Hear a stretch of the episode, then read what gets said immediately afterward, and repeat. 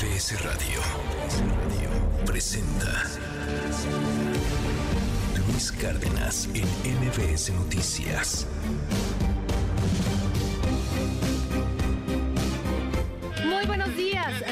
Las 6 de la mañana con 5 minutos ya de este jueves 28 de diciembre de 2023, día por supuesto de los santos inocentes, así que abusadísimos hoy porque no hay que prestar dinero, no hay que creernos todo lo que vemos, escuchamos, leemos, porque pues ahí podemos caer por ahí en algún chistecillo de algún de algún vival que se quiera pasar de listo. Así que hoy estamos escuchando a Andrés Jiménez con Los Santos Inocentes. Soy Sheila Amador, a nombre de Luis Cárdenas, el titular de esta, la primera emisión de MBS Noticias. Les doy la más cordial bienvenida a este espacio informativo. Estaremos hablando de muchísimos temas, pero por lo pronto les platico la efeméride de hoy. Ya decíamos el Día de los Santos Inocentes, que forma parte del calendario romano general de la Iglesia Católica y en la actualidad durante este día se suelen hacer bromas a familiares, amigos y conocidos, pero originalmente es un día que conmemora un hecho trágico. Fíjense, este día hace referencia al momento en el que el rey Herodes ordenó la matanza de todos los niños menores de dos años nacidos en Belén con el objetivo de eliminar al Mesías y futuro rey de Israel. Según el Evangelio de San Mateo, unos reyes conocidos como los Reyes Magos, que también ya a nada de llegar aquí y a todo el mundo, bueno, pues en ese entonces viajaron a Jerusalén para recibir al futuro Mesías, pues sabían que ese momento había llegado debido a la profecía anunciada en el Antiguo Testamento que decía, cuando aparezca una nueva estrella en Israel es que ha nacido un nuevo rey que reinará sobre todas las naciones. Frente a ello, el rey Herodes, envuelto en sus ansias de poder y ambición, le pidió a los reyes magos que le indicaran el lugar donde nacería el Mesías. Sin embargo, esto no sucedió. Al enterarse de que ya había nacido, el rey se sintió traicionado y buscando enviar que el futuro usurpador creciera, decidió mandar a matar a todos los bebés menores de dos años. Por fortuna, los Reyes Magos, guiados por la estrella, llegaron antes del ataque y al encontrar al niño Jesús junto a la Virgen María y San José lo adoraron y le ofrecieron oro, oro, incienso y mirra, pero al mismo tiempo un ángel dio aviso a sus padres de que lo que estaba por ya por suceder. Fue por ello que el futuro rey de Israel logró salvarse ya que sus padres huyeron a tiempo. El rey, por su parte, rodeó con su ejército la ciudad de Belén y asesinó a todos los pequeños santos inocentes, niños que habitaban en la ciudad. Como consecuencia, el monarca se vio envuelto en una ira profunda al no saber dónde se encontraba el Mesías. Actualmente, el Día de los Santos Inocentes se celebra en España y en Hispanoamérica y debido al cambio de la tradición a lo largo de los años, en esta fecha se suelen hacer bromas, travesuras o engaños a los ingenuos en referencia al engaño que hicieron los Reyes Magos en ese entonces hacia el rey Herodes. Usualmente las bromas van acompañadas de las frases, ya sabemos, la clásica, que la inocencia te valga o inocente palomita que te dejaste engañar. Pues en este día los inocentes nada se debe prestar, ya que según la tradición lo que se toma prestado en este día no se devuelve. Así que agua si les piden dinero, agua si les piden lo que sea prestado, porque pues difícilmente se los van a regresar. Y bueno, pues hoy, hoy también estamos recordando que un día como hoy de 1836, España firmó un tratado de paz, amistad y reconocimiento de independencia con México. En 1895, en París, los hermanos Luis y Auguste, Lumière ofrecieron la primera exhibición pública de su cinematógrafo. Un día como hoy, pero del 2005, en Chile, la policía ficha por primera vez al ex dictador Augusto Pinochet y toma sus huellas dactilares.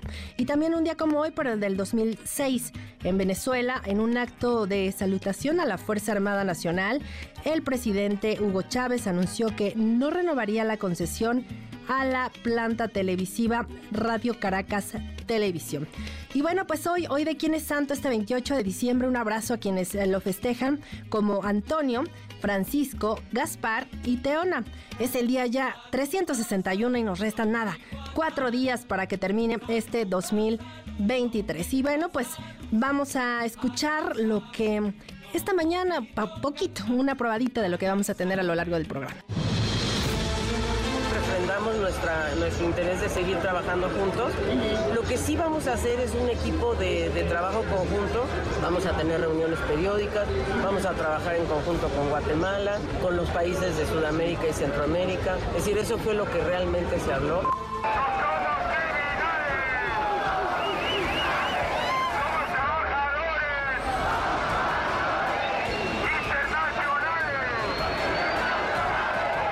Senado tiene que protestar formalmente, emitir una nota y enviar nuestro uh, acuerdo y nuestra inconformidad frente a este tipo de leyes que criminalizan a los inmigrantes quedan exentos de toda responsabilidad penal los pobladores de las comunidades pertenecientes al municipio de Tezcaltitlán que fueron objeto de la agresión. Se concluye que el total de desaparecidos es de 14 personas.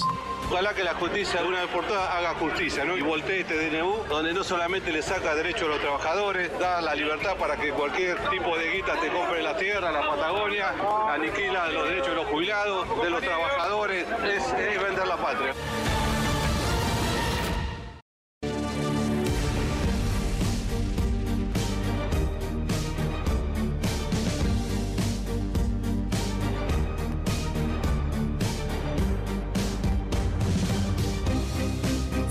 Con 12 de esta mañana de jueves 28 de, diciembre y bueno, pues ya lo adelantábamos ayer y también a lo largo del día estuvo generándose y actualizándose, actualizándose la información en torno a la reunión de alto nivel entre autoridades de México y Estados Unidos para atender el tema de esta crisis migratoria. Vamos a platicar ampliamente al respecto, cuáles fueron los resultados, los alcances que tendrá y sobre todo qué ¿Cuál es el mensaje que se da a la comunidad migrante, pero también eh, lo que harán ambos países de los dos lados de, la frontera de manera conjunta y, y, pues con ahora la integración de otros países que estarán participando en las reuniones que sostendrán periódicamente México y Estados Unidos, se sumarán eh, países de Centroamérica, de Centroamérica y Suramérica también para pues eh, integrarse, para resolver o tratar de resolver de manera conjunta esta problemática y pues no podemos dejar de, de, hablar también de esta numerosísima caravana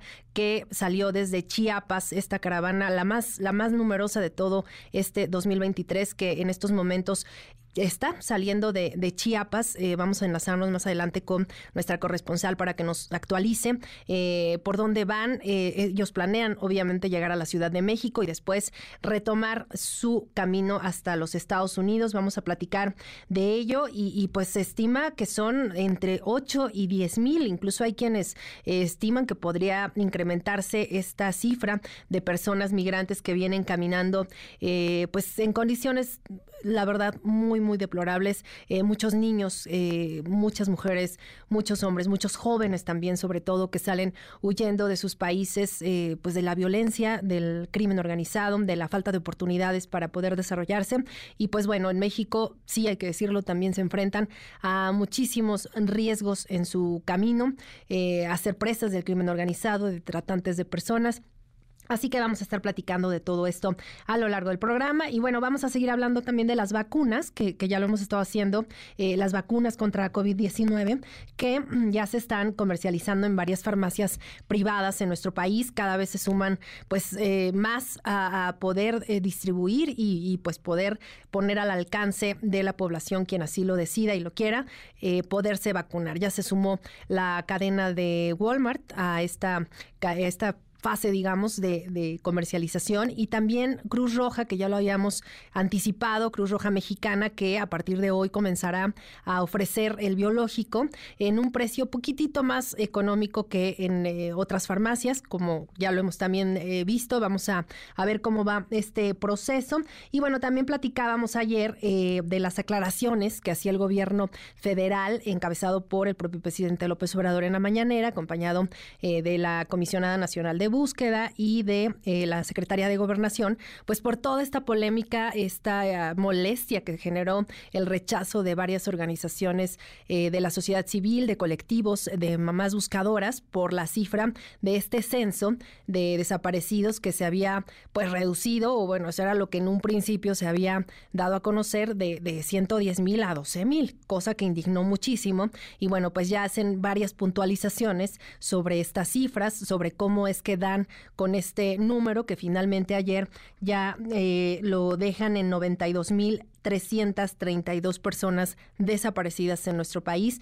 Vamos a platicar pues con una de las voces más autorizadas en este tema, una de las mujeres que más ha eh, pues hecho por tratar de, llegar a la voz de a, los oídos de las autoridades y hacer valer su voz, pues para incluso hasta con el crimen organizado tratar de hacer ellos sus propias búsquedas. Vamos a platicar con Delia Quiroa más adelante. Y bueno, pues otro tema no menos importante y menos en estos tiempos es el de la salud mental. Eh, sin duda, en, esta, en este cierre de año empezamos a, reflexionar, a hacer un balance de cómo eh, nos trató y cómo tratamos al 2023, cuáles son los pendientes, los retos, las metas que tenemos que cumplir o que nos faltaron por eh, concretar este año. Y pues a muchas personas se les complica más de lo normal y, pues no está mal. Eh, todos podemos pedir ayuda, todos podemos caer en una situación de un estado de ánimo, pues pues no normal, digamos, eh, más triste, pues, tienen que haber muchísimos factores. Vamos a platicar de ello y también de todos los focos rojos que podemos encontrar en este, en este digamos, periodo de, del año y si esto, pues, de alguna manera puede generar una situación, pues, más delicada. Hay quienes incluso llegan a pensar en el suicidio, así que, pues, es muy importante, muy, muy importante escuchar, observar a nuestro entorno, a nuestros amigos, a nuestros familiares, en caso de que alguno de ellos presente alguna sintomatología ya más eh, delicada, pues, por supuesto, pedir ayuda lo antes posible. Y pues ya lo decíamos, el Día de los Santos Inocentes, también vamos a platicar, eh, pues, con una historiador al respecto eh, y cómo se ha venido digamos, transformando esta tradición de, ya decíamos, de Hispanoamérica, eh, de México muy, muy arraigada. Quizá un poquito se ha ido perdiendo. Eh, recuerdo perfectamente bien que antes, pues, muchas portadas de, de, los diarios de circulación nacional, pues tenían esta doble portada, ¿no? La, la real y la, y la falsa. Ahora creo que las noticias a veces ya no sabemos si es real o no, pero a veces nos sorprende muchísimo cuando es real y pues resulta que, eh, pues, no es Día de los Santos, inocentes. Así que de todo esto y mucho más vamos a, platicar esta fría mañana. Hay que decir también, eh, el Frente Frío número 20 eh, está azotando gran parte de la República Mexicana. No es la excepción aquí en la Ciudad de México. Estamos a 4 grados eh, Celsius aquí en la alcaldía Miguel Hidalgo, desde donde transmitimos en las instalaciones este estudio de MBS Noticias. Y bueno, pues ahora vamos a escuchar también cómo va a estar el clima en toda la República Mexicana y pues abrigarse bien. Adelante. MBS Noticias con Luis Cárdenas. Clima. MBS Noticias. Hola, ¿qué tal? Les informo que del Frente Frío número 20 se aproximará a la frontera norte y noreste de México y su masa de aire polar originará de frío a muy frío, bancos de niebla y helada sobre estados del noroeste, norte, noreste, centro y oriente del país, así como ambiente gélido en zonas altas de Sonora, Chihuahua, Durango y Zacatecas. También se pronostica evento de norte con rachos de 40 a 60 kilómetros por hora y olas de 1 a 2 metros de altura en el litoral de Tamaulipas y Veracruz. Por otro lado, tenemos la afluencia de humedad proveniente de la corriente en chorro subtropical que en interacción con un canal de baja presión en el interior de México y la península de Yucatán. Originarán lluvias puntuales intensas en Puebla y Veracruz, muy fuertes en Oaxaca, Chiapas, Tabasco, Campeche, Yucatán y Quintana Roo, fuertes en Hidalgo, chubascos en Tamaulipas, San Luis Potosí, Guanajuato, Querétaro, Estado de México, Tlaxcala y Guerrero, así como lluvias aisladas en Coahuila, Nuevo León, Jalisco, Colima, Michoacán, Ciudad de México y Morelos. También se pronostica viento de componente norte con rechas de hasta 50 kilómetros por hora en Veracruz, Tabasco y la península de Yucatán. Yucatán. Finalmente, también oleaje de 2 a 3 metros de altura en la costa occidental de la península de Baja California. Se pronostica que la masa de aire polar que impulsó al frente cubra gran parte del territorio nacional, mantendrá ambiente matutino y nocturno frío muy frío, con bancos de niebla y heladas durante la madrugada del jueves en estados del noroeste, norte, noreste, centro, oriente y sureste del país, con ambiente gélido en zonas altas de Sonora, Chihuahua, Durango y Zacatecas. El Frente Frío número 20 continuará su desplazamiento hacia el sureste de México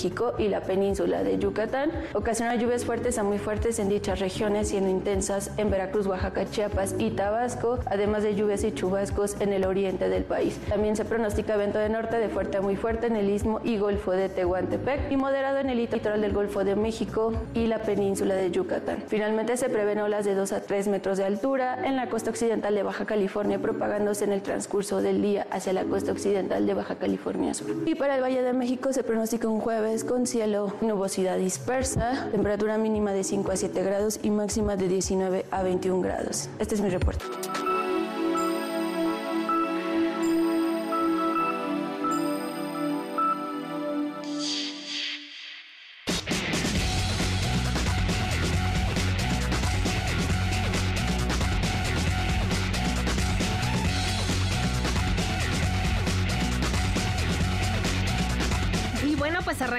Con un primer resumen esta mañana de jueves 28 de diciembre de 2023. Ayer, ayer se llevó a cabo en Palacio Nacional la reunión de alto nivel entre funcionarios de México y Estados Unidos, encabezada por el presidente López Obrador y el secretario de Estado estadounidense Anthony Blinken, en la que dialogaron sobre migración y la relación económica entre ambos países. Al concluir el encuentro, la canciller Alicia Bárcena aseguró que se trató de una muy buena reunión y además señaló que México y Estados Unidos convinieron crear un equipo conjunto para atender la migración en el que participarán países de Centro y Sudamérica, como es el caso de Guatemala. Escuchemos a Alicia Bárcena.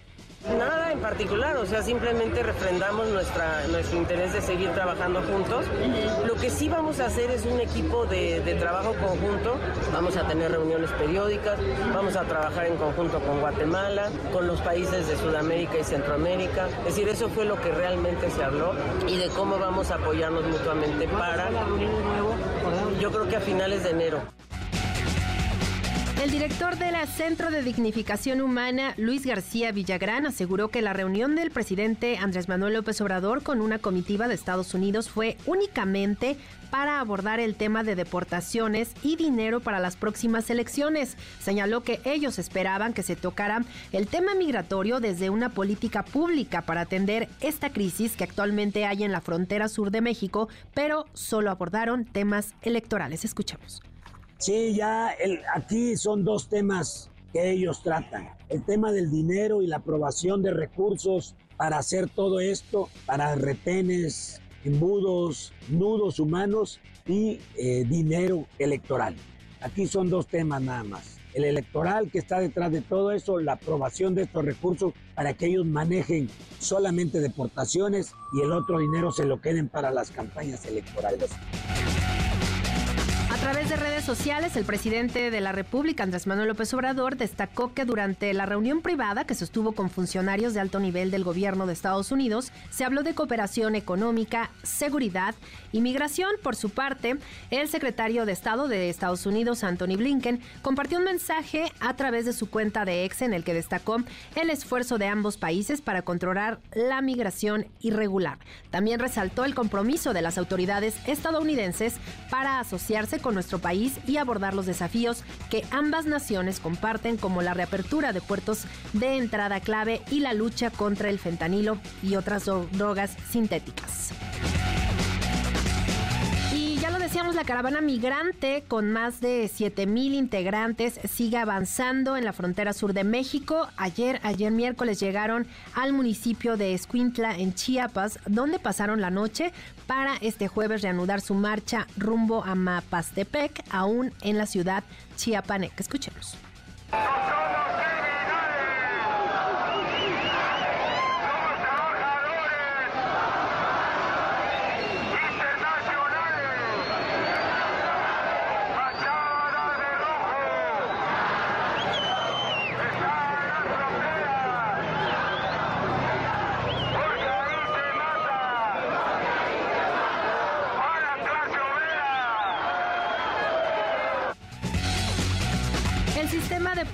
Internacionales de la ciudad de Eagle Pass, Texas, anunció la tarde de este miércoles que se autorizó abrir un nuevo carril de inspección en el puente internacional número 2 con piedras negras. Esto a fin de que se agilice el ingreso de vehículos hacia Estados Unidos y esperan que pronto se abran más y se reanude la operación del cruce fronterizo.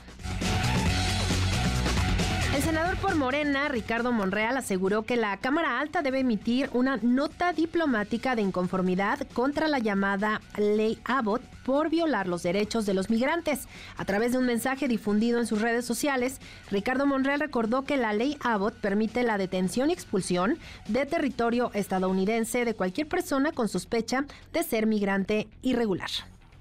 El Senado tiene que protestar formalmente, emitir una nota y enviar nuestro uh, acuerdo y nuestra inconformidad frente a este tipo de leyes que criminalizan a los inmigrantes dando lugar a una serie de afectaciones sumamente graves a los derechos humanos, a la separación de la familia, a la discriminación, al perfilamiento racial que se acentúa de manera permanente en este estado y en muchas partes del país norteamericano. Y bueno, pues vámonos a información política. Ayer, sin dar mayor detalle, el Tribunal Electoral del Poder Judicial de la Federación confirmó la licencia que se le otorgó a Santiago Taboada para separarse del cargo de alcalde de Benito Juárez y contender por la jefatura de gobierno de la Ciudad de México. Por unanimidad, la Sala Superior determinó que el Tribunal Electoral de la Ciudad de México es competente para pronunciarse sobre la solicitud del servidor público. Y bueno, pues ahora nos enlazamos con mi compañero reportero Adrián Jiménez porque pues Morena pospuso ayer y bueno, pues hasta ahora sí que nueva fecha los resultados de, de las encuestas pues para definir a sus precandidatos a nada más y nada menos que las diputaciones federales. Adrián, por favor, cuéntanos los detalles. Muy buenos días. ¿Qué tal? Buenos días, el auditorio. Así es, Morena informó que ha pues eh, dado una nueva fecha, fijado una nueva fecha para los resultados que se darían a conocer el día miércoles respecto a las encuestas para definir a las y los precandidatos a diputaciones federales de mayoría relativa en ocho entidades federativas. En un comunicado en el que no se especificó la nueva fecha para este anuncio, este instituto político señaló que el cambio fue por un acuerdo de la Comisión Nacional de Elecciones. El día de ayer, este 25 27 de diciembre se harían públicos los resultados de las encuestas para diputados federales en los estados de Baja California, Campeche, Chiapas, Colima, Guanajuato, Hidalgo, Morelos y Tabasco. Además, Morena, hay que recordar, tiene previsto publicar el próximo 4 de enero de 2024 los resultados de Jalisco, Michoacán, Nayarit, Oaxaca, Puebla, Quintana Roo, Tamaulipas, Tlaxcala, Veracruz y Yucatán. No se ha dicho y eh, la fecha que se modificó el día de ayer va a impactar en esas fechas que también pues se dieron a conocer en días este, pasados. Y para el 15 de enero se darán a conocer los resultados en Aguascalientes, Baja California Sur, Chihuahua, Ciudad de México, Coahuila, Durango, Guerrero, Querétaro, San Luis Potosí, Sinaloa, Sonora y Zacatecas. En un último bloque comentarles que se tiene programado para el 31 de enero en este se darían a conocer los resultados del Estado de México y de Nuevo León. Sheila Auditorio, la información que les tengo. Muchas gracias, Adrián, por tu reporte. Muy buen día. Buenos días. Y bueno, pues ¿en qué andan las precandidatas eh, Xochil Gálvez y Claudia Sheinbaum? Bueno, pues en principio eh, la precandidata por el PAN, PRI y PRD, Xochil Gálvez, afirmó que Estados Unidos debe aportar recursos para atender el problema migratorio. En un video difundido en redes sociales, Gálvez Ruiz dijo que la crisis migratoria que enfrenta México no se resuelve con falsas promesas ni tibieza al negociar con Estados Unidos, sino con respeto y acuerdos firmes. Escuchemos. Ellos solo buscan escapar de la violencia, la miseria y los malos gobiernos que acaban con sus sueños. En migración ocurre lo mismo que con la inseguridad y el narcotráfico. Estados Unidos no puede solo y México tampoco. El vecino país del norte debe poner recursos para enfrentar este desafío y darle un trato humano a las personas. La migración no se resuelve con falsas promesas o tibieza al negociar con Estados Unidos, sino con respeto y negociaciones firmes. Y bueno, pues Claudia Sheinbaum, la aspirante presidencial por Morena, y ayer anduvo por Campeche. Allá alentó a votar en las elecciones de 2024 a jóvenes de las comunidades de Becal y Calquiní e incluso reconoció que no debía haber utilizado ciertas palabras debido a las restricciones que existen en materia electoral. Así lo dijo porque los y las jóvenes no es que tengan la oportunidad de estudiar, es que la educación pública es un derecho. No es que las y los jóvenes tengan la oportunidad de acceder a la cultura, es que las y los jóvenes tienen el derecho de acceder a la cultura. No es que las y los jóvenes tengan la oportunidad de hacer una actividad deportiva, es que tienen derecho a hacerla. ¿Y quién va a construir esos derechos? Solamente ejerciendo nuestro derecho al voto el próximo año, que no ende por ahí el INE porque ya dije una palabra que no debería decir? ¿O somos parte de esta transformación? ¿O tomamos la decisión de pasar al protagonismo? Porque todos somos protagonistas de este cambio verdadero que está viviendo nuestro país. Y esa es la decisión que entre todos tenemos que tomar. Bueno, pues ahora hablamos de, de las vacunas anti-COVID. Ya les decía tempranito, este miércoles Walmart de México y Centroamérica anunció la venta de vacunas Comirnatic para la, de la farmacéutica Pfizer y BioNTech en 19 estados de la República Mexicana como resultado de la reciente aprobación comercial de la Comisión Federal para la Protección de Riesgos Sanitarios. De acuerdo con la información de la cadena de supermercados, la vacuna estará disponible en 130 consultorios por 845 pesos a partir de hoy 28 de diciembre de 2023. Nos enlazamos con eh, Manuel Hernández, mi compañero reportero, porque pues ya, ya lo adelantábamos hoy. Hoy eh, pues hay mucha expectativa ya. Eh, Cruz Roja Mexicana iniciará la venta también de la vacuna contra COVID-19. Manuel, cuéntanos por favor, muy buenos días.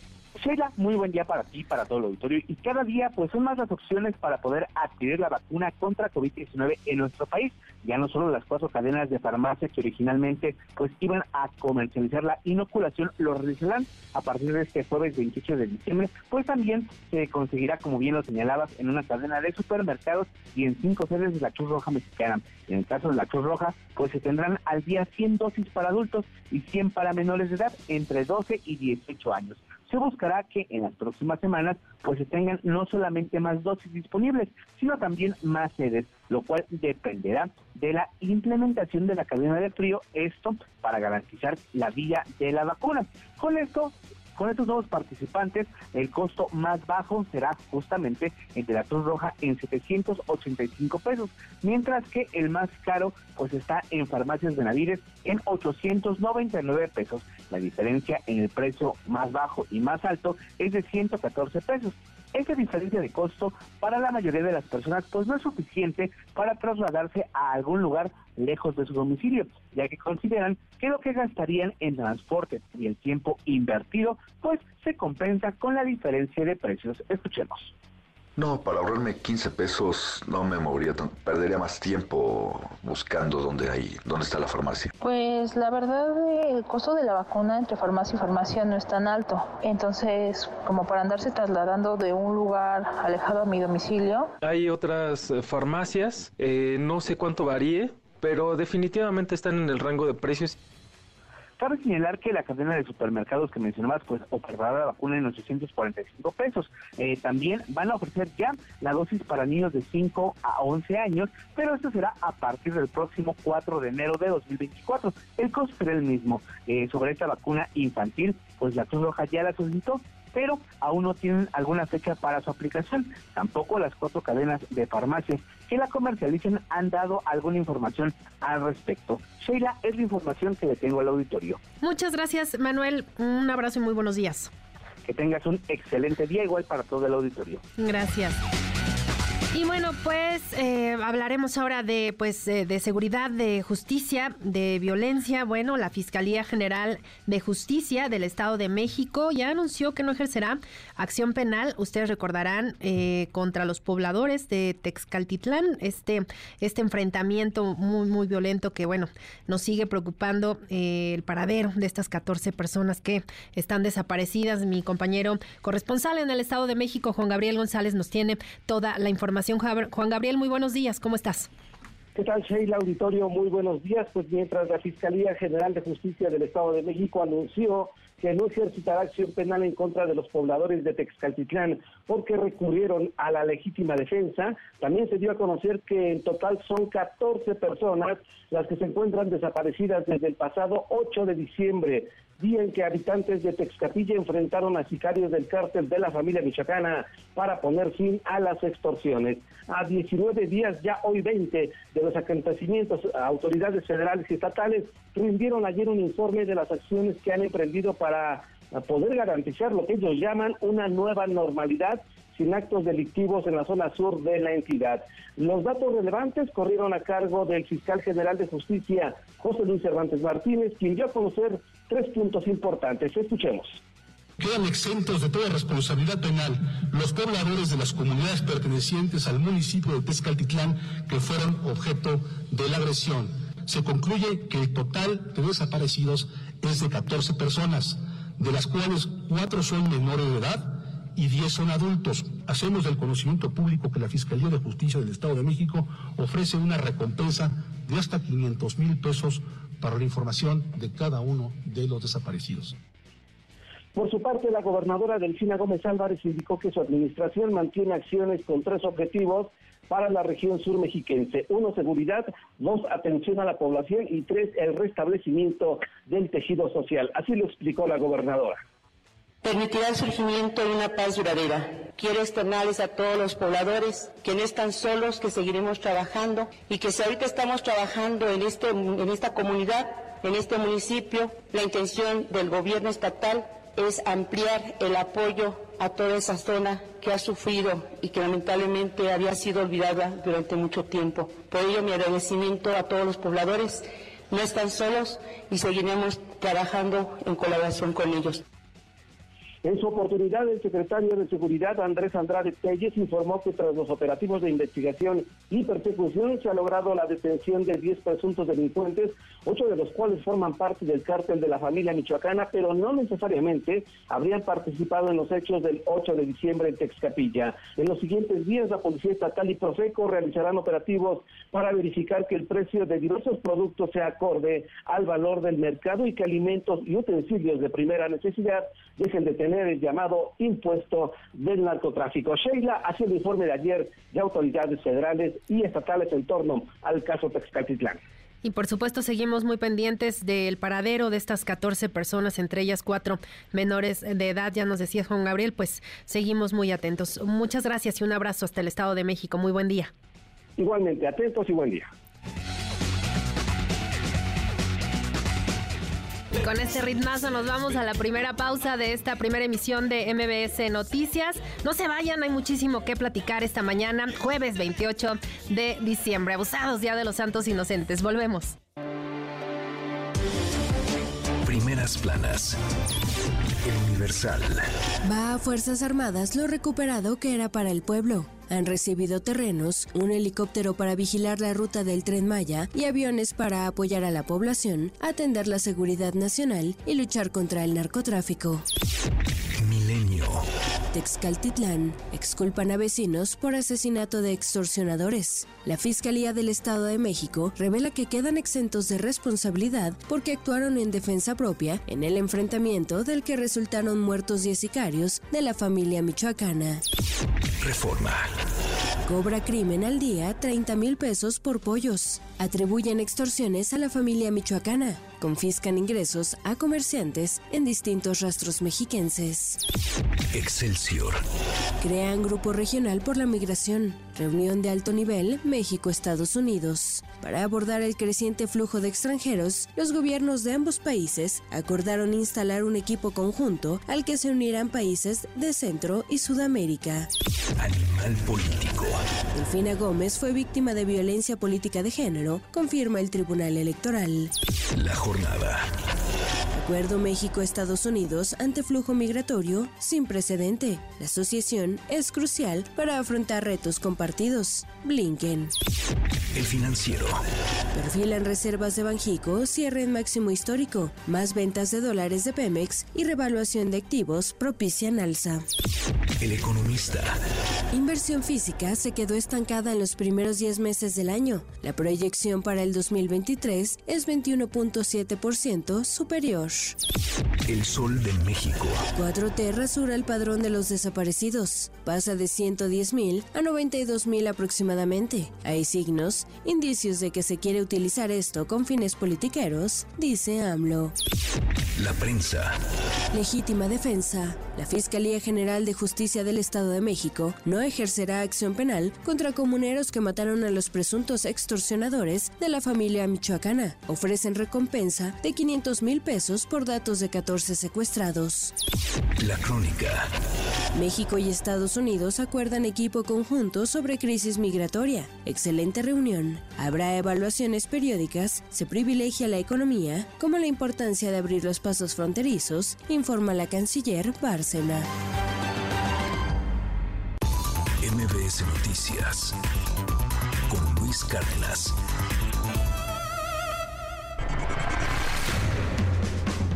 Estados. Guerrero. La directora del relleno sanitario y cinco trabajadores del ayuntamiento de Tasco fueron privados de la libertad por un comando de hombres armados cuando trabajaban en el centro de transferencia de residuos sólidos. Ya se implementó un operativo para su búsqueda.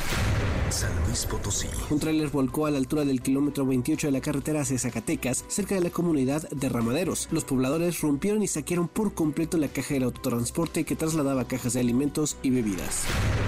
Yucatán. Un tráiler dejó sin electricidad a decenas de vecinos de la colonia Portes Hill en Mérida, luego de que el techo de la unidad se enredara con cables de alumbrado público y tirara dos postes de concreto de CFE. Trabajadores de la Comisión Federal de Electricidad trabajaron todo el día para restablecer el servicio.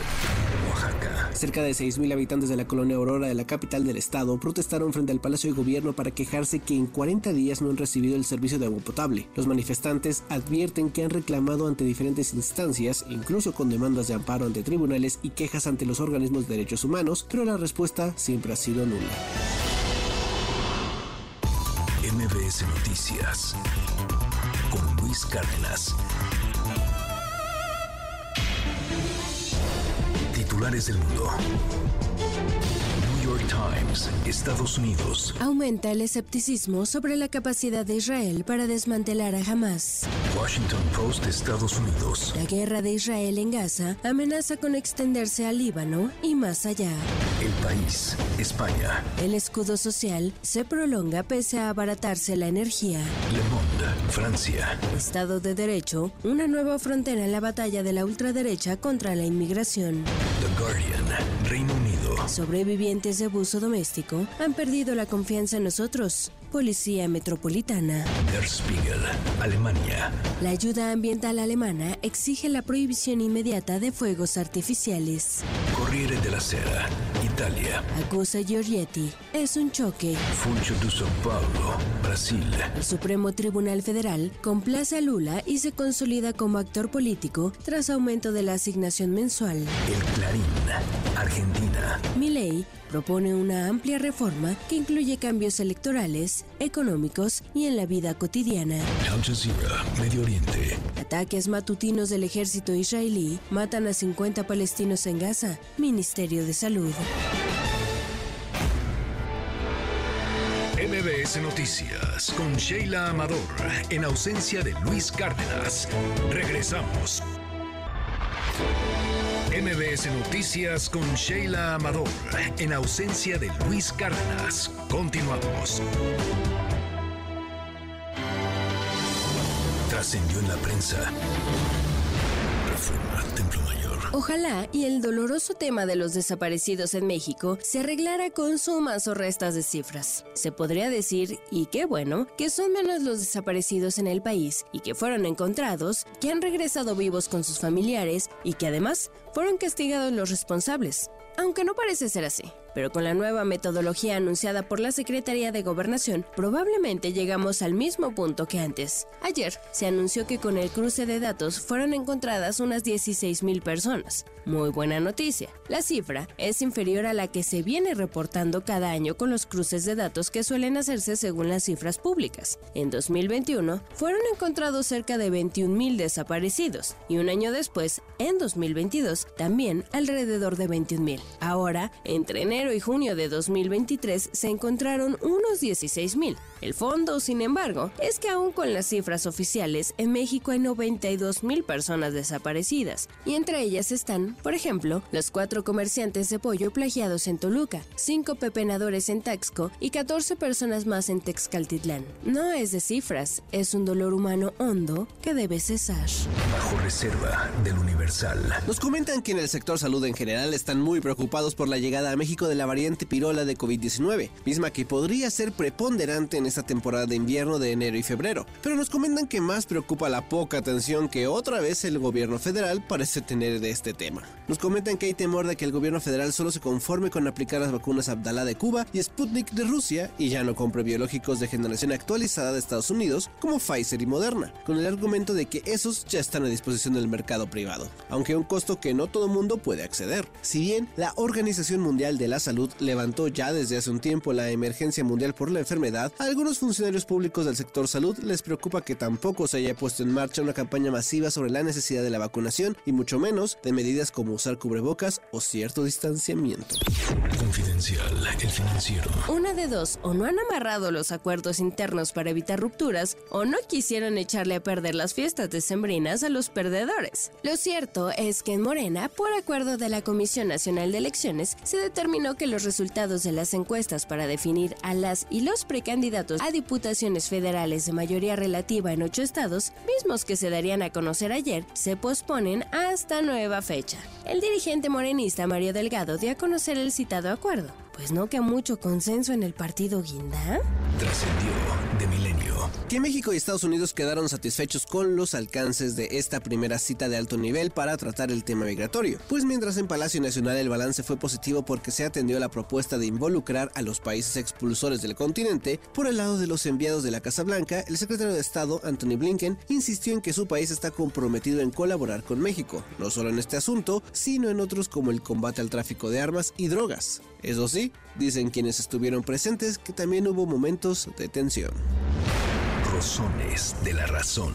Así que la cuenta de la red social X, antes Twitter, del expresidente Vicente Fox, ha sido restablecida. El exmandatario debió prescindir de ella desde el pasado 26 de noviembre, cuando por razones hasta ahora no conocidas, se esfumó. Lo que sí se sabe es que por esas fechas Fox tenía abierta una batalla contra Mariana Rodríguez, la empresaria, influencer y esposa del gobernador de Nuevo León, Samuel García, a la que calificó como dama de compañía, desatando con ello duras reacciones y hasta la desaprobación de la precandidata del Frente a la Presidencia, Xochil Gálvez. En esta red social, el guanajuatense no es cualquier personaje, pues cuenta con millón y medio de seguidores, lo cual magnifica, como ya lo ha hecho, las pifias que ha cometido y en las que ha terminado afectando a quien se supone quiere defender. Por lo pronto, ayer la cuenta de Fox no reportaba actividad, pero una vez que ha sido reactivada podría ser usada por su propietario. Así que, como diría el clásico, agárrense. Pepe Grillo, de Crónica. Los pobladores de Texcaltitlán, Estado de México, quedaron exentos de cualquier responsabilidad penal por el enfrentamiento contra una célula de extorsionadores de la familia michoacana. Ellos, los malandros, llegaron armados a cobrar las cuotas. Fueron por lana, pero salieron trasquilados. La idea es cerrar el caso, lo que hace sentido, pero un estallido similar de furia puede repetirse si las extorsiones se mantienen. Para que no haya ajuste de cuentas por parte de la población, las autoridades tienen que hacer cumplir la ley y reducir a los extorsionadores. No es gente que se esconda. De hecho, para que su negocio prospere, tienen que intimidar a la gente. Por eso se exhiben armados sin pudor en las localidades. No los atrapan porque falta voluntad política para ir por ellos. La impunidad los fortalece.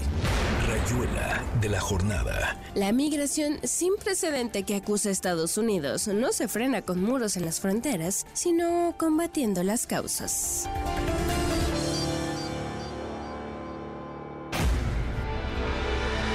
MBS Noticias con Sheila Amador, en ausencia de Luis Cárdenas. Regresamos. MBS Noticias con Sheila Amador, en ausencia de Luis Cárdenas. Continuamos. En MBS, noticias que ponen de buenas.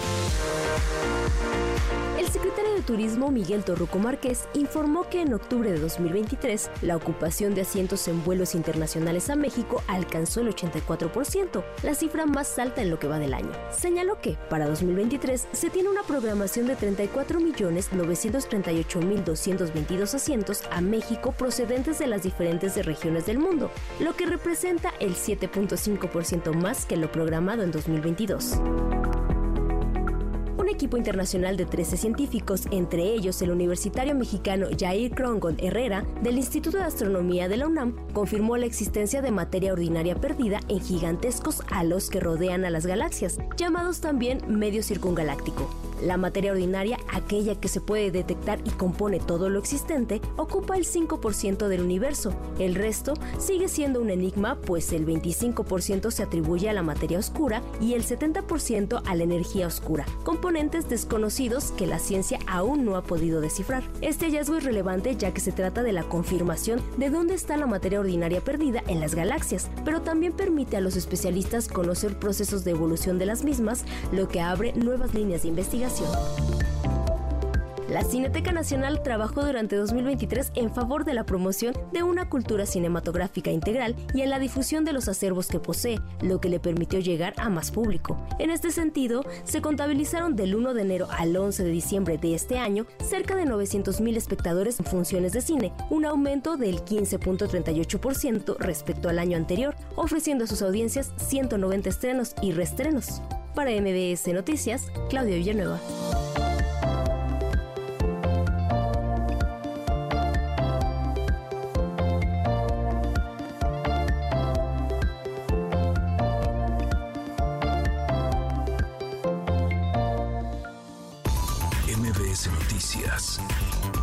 Con Luis Cárdenas.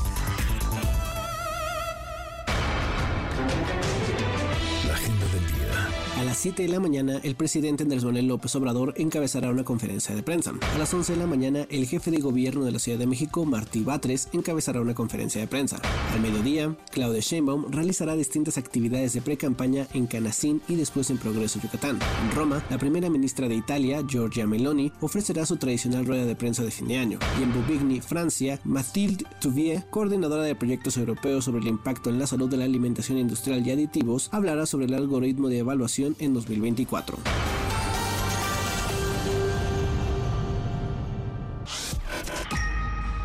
MBS Noticias con Sheila Amador, en ausencia de Luis Cárdenas. Regresamos.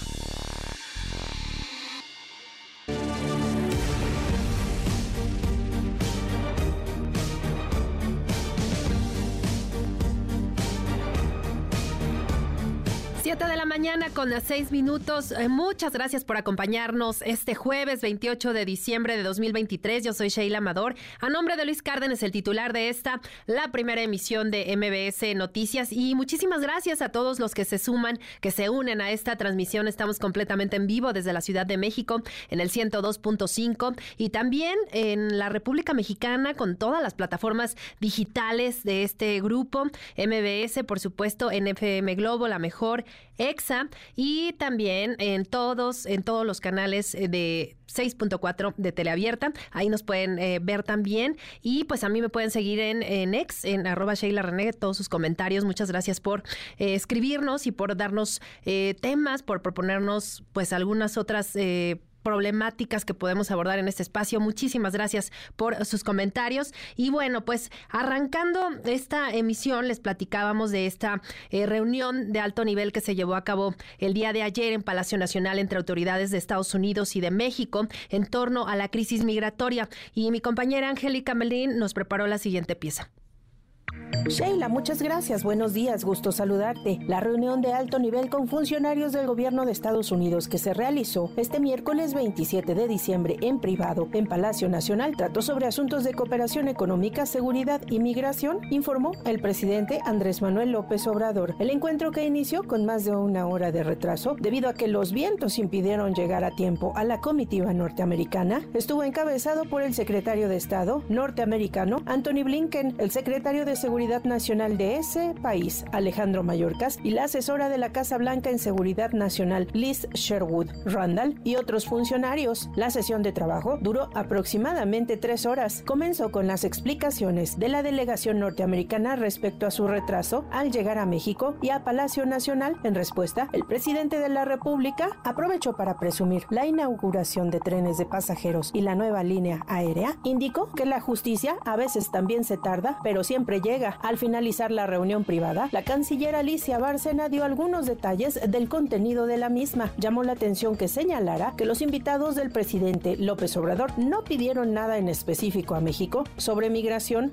Nada en particular, o sea, simplemente refrendamos nuestra, nuestro interés de seguir trabajando juntos.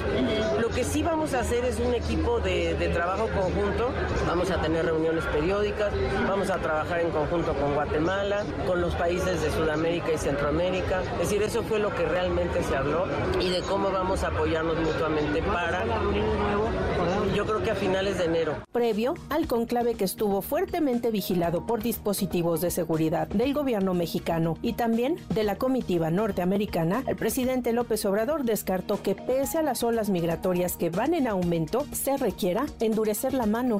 No, no, porque ellos saben muy bien cuáles son nuestras propuestas. Siempre hemos hablado que hay que atender las causas, que lo ideal es que se ayude a países pobres. Nosotros lo estamos haciendo, ¿eh? nosotros estamos destinando recursos a apoyar a hermanos centroamericanos se están aplicando los programas Sembrando Vida, Jóvenes Construyendo el Futuro. Lo que se necesita, subrayó el mandatario mexicano, es mantener hoy más que nunca la política de buena vecindad. Es la información. Buenos días.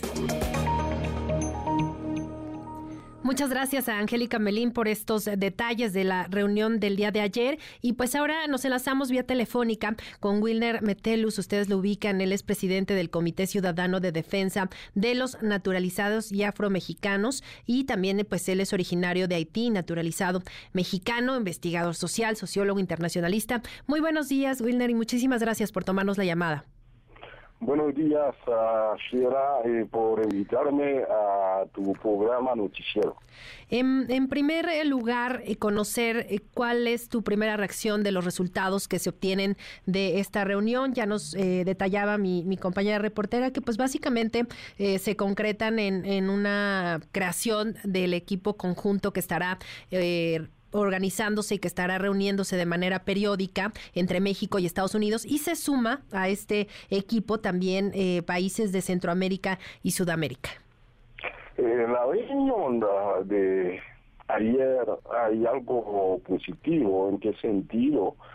Que los gobiernos de estos eh, países, específicamente México y Estados Unidos, uh, sobre temas de inmigración, economía y también eh, sobre la droga. Pero lo más que preocupa al gobierno de Estados Unidos hoy en día es el, tema de la migración.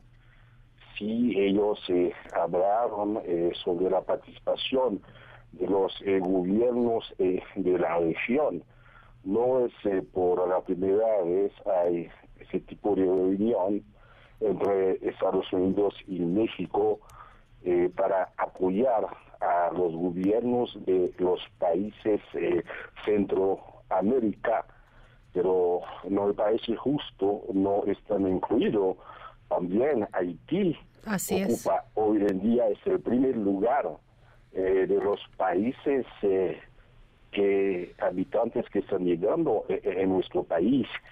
Pero aparte, para resolver el problema eh, de la migración, el gobierno de Estados Unidos debe entender eh, por qué los migrantes están llegando en México para llegar en Estados Unidos. Tiene que ver con los grandes problemas que hay en estos países Centroamérica. Para resolver el problema no solamente organizar reuniones, sino deben entender los gobiernos de los países de Centroamérica son gobiernos corruptos y pues, los migrantes están saliendo en sus países por falta de oportunidades y también por la violencia.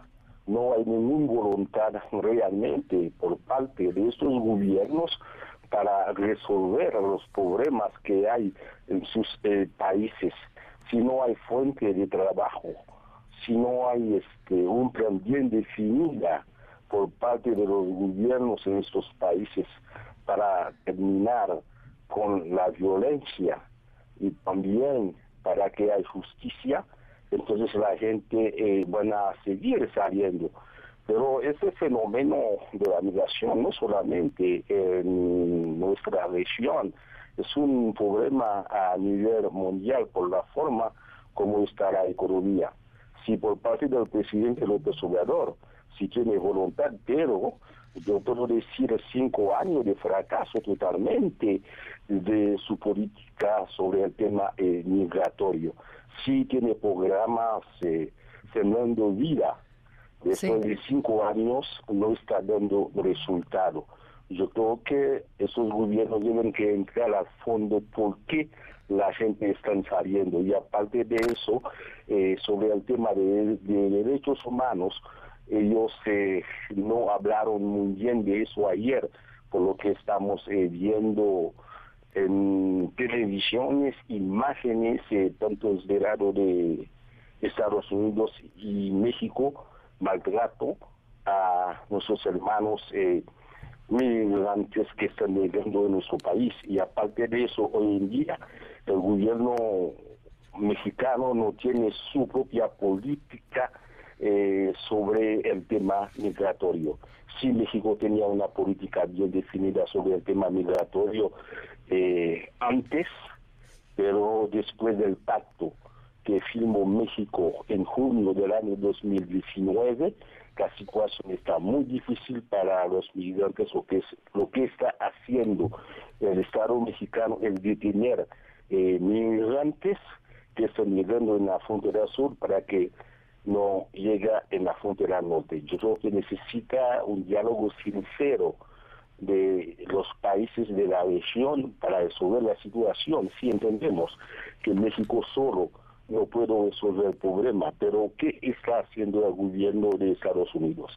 El tema de migración, siempre cuando va a haber elecciones de Estados Unidos, es un tema que está en la agenda eh, de los... Eh, partidos políticos, tanto republicanos y demócratas. Yo creo que hoy en día es el peor momento que están viviendo los migrantes en nuestro país después del pacto que firmó México con Estados Unidos. Es algo triste por la forma como los migrantes están viviendo. Si el gobierno eh, mexicano habló de integración, ¿qué entendemos por la integración?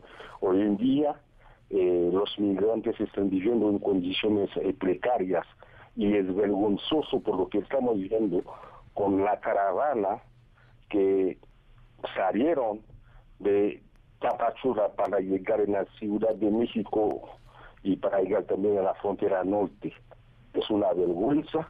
Hay niños, niñas como ellos están sufriendo. Lo que ellos están pidiendo al gobierno mexicano eh, documentos para buscar algo de trabajo y falta voluntad y por parte de las autoridades lo que estamos viendo muertos de migrantes por lo que hemos visto lo que pasó en Ciudad Juárez y el gobierno mexicano no está demostrando realmente es un gobierno solidario eh, con nuestros hermanos eh, de América Latina y el Caribe. El presidente López Obrador dijo que sí, que Estados Unidos debe que cambiar su estrategia eh, sobre el tema de inmigración, pero México hoy en día no tiene su propia política sobre el tema migratorio y falta solidaridad.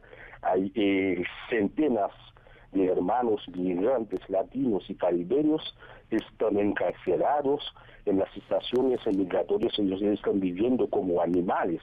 Por ejemplo, en la Ciudad de México, a cuatro cuadras de la gobernación ya tenemos centenas de hermanos migrantes, haitianos, venezolanos, ecuatorianos, están viviendo como animales.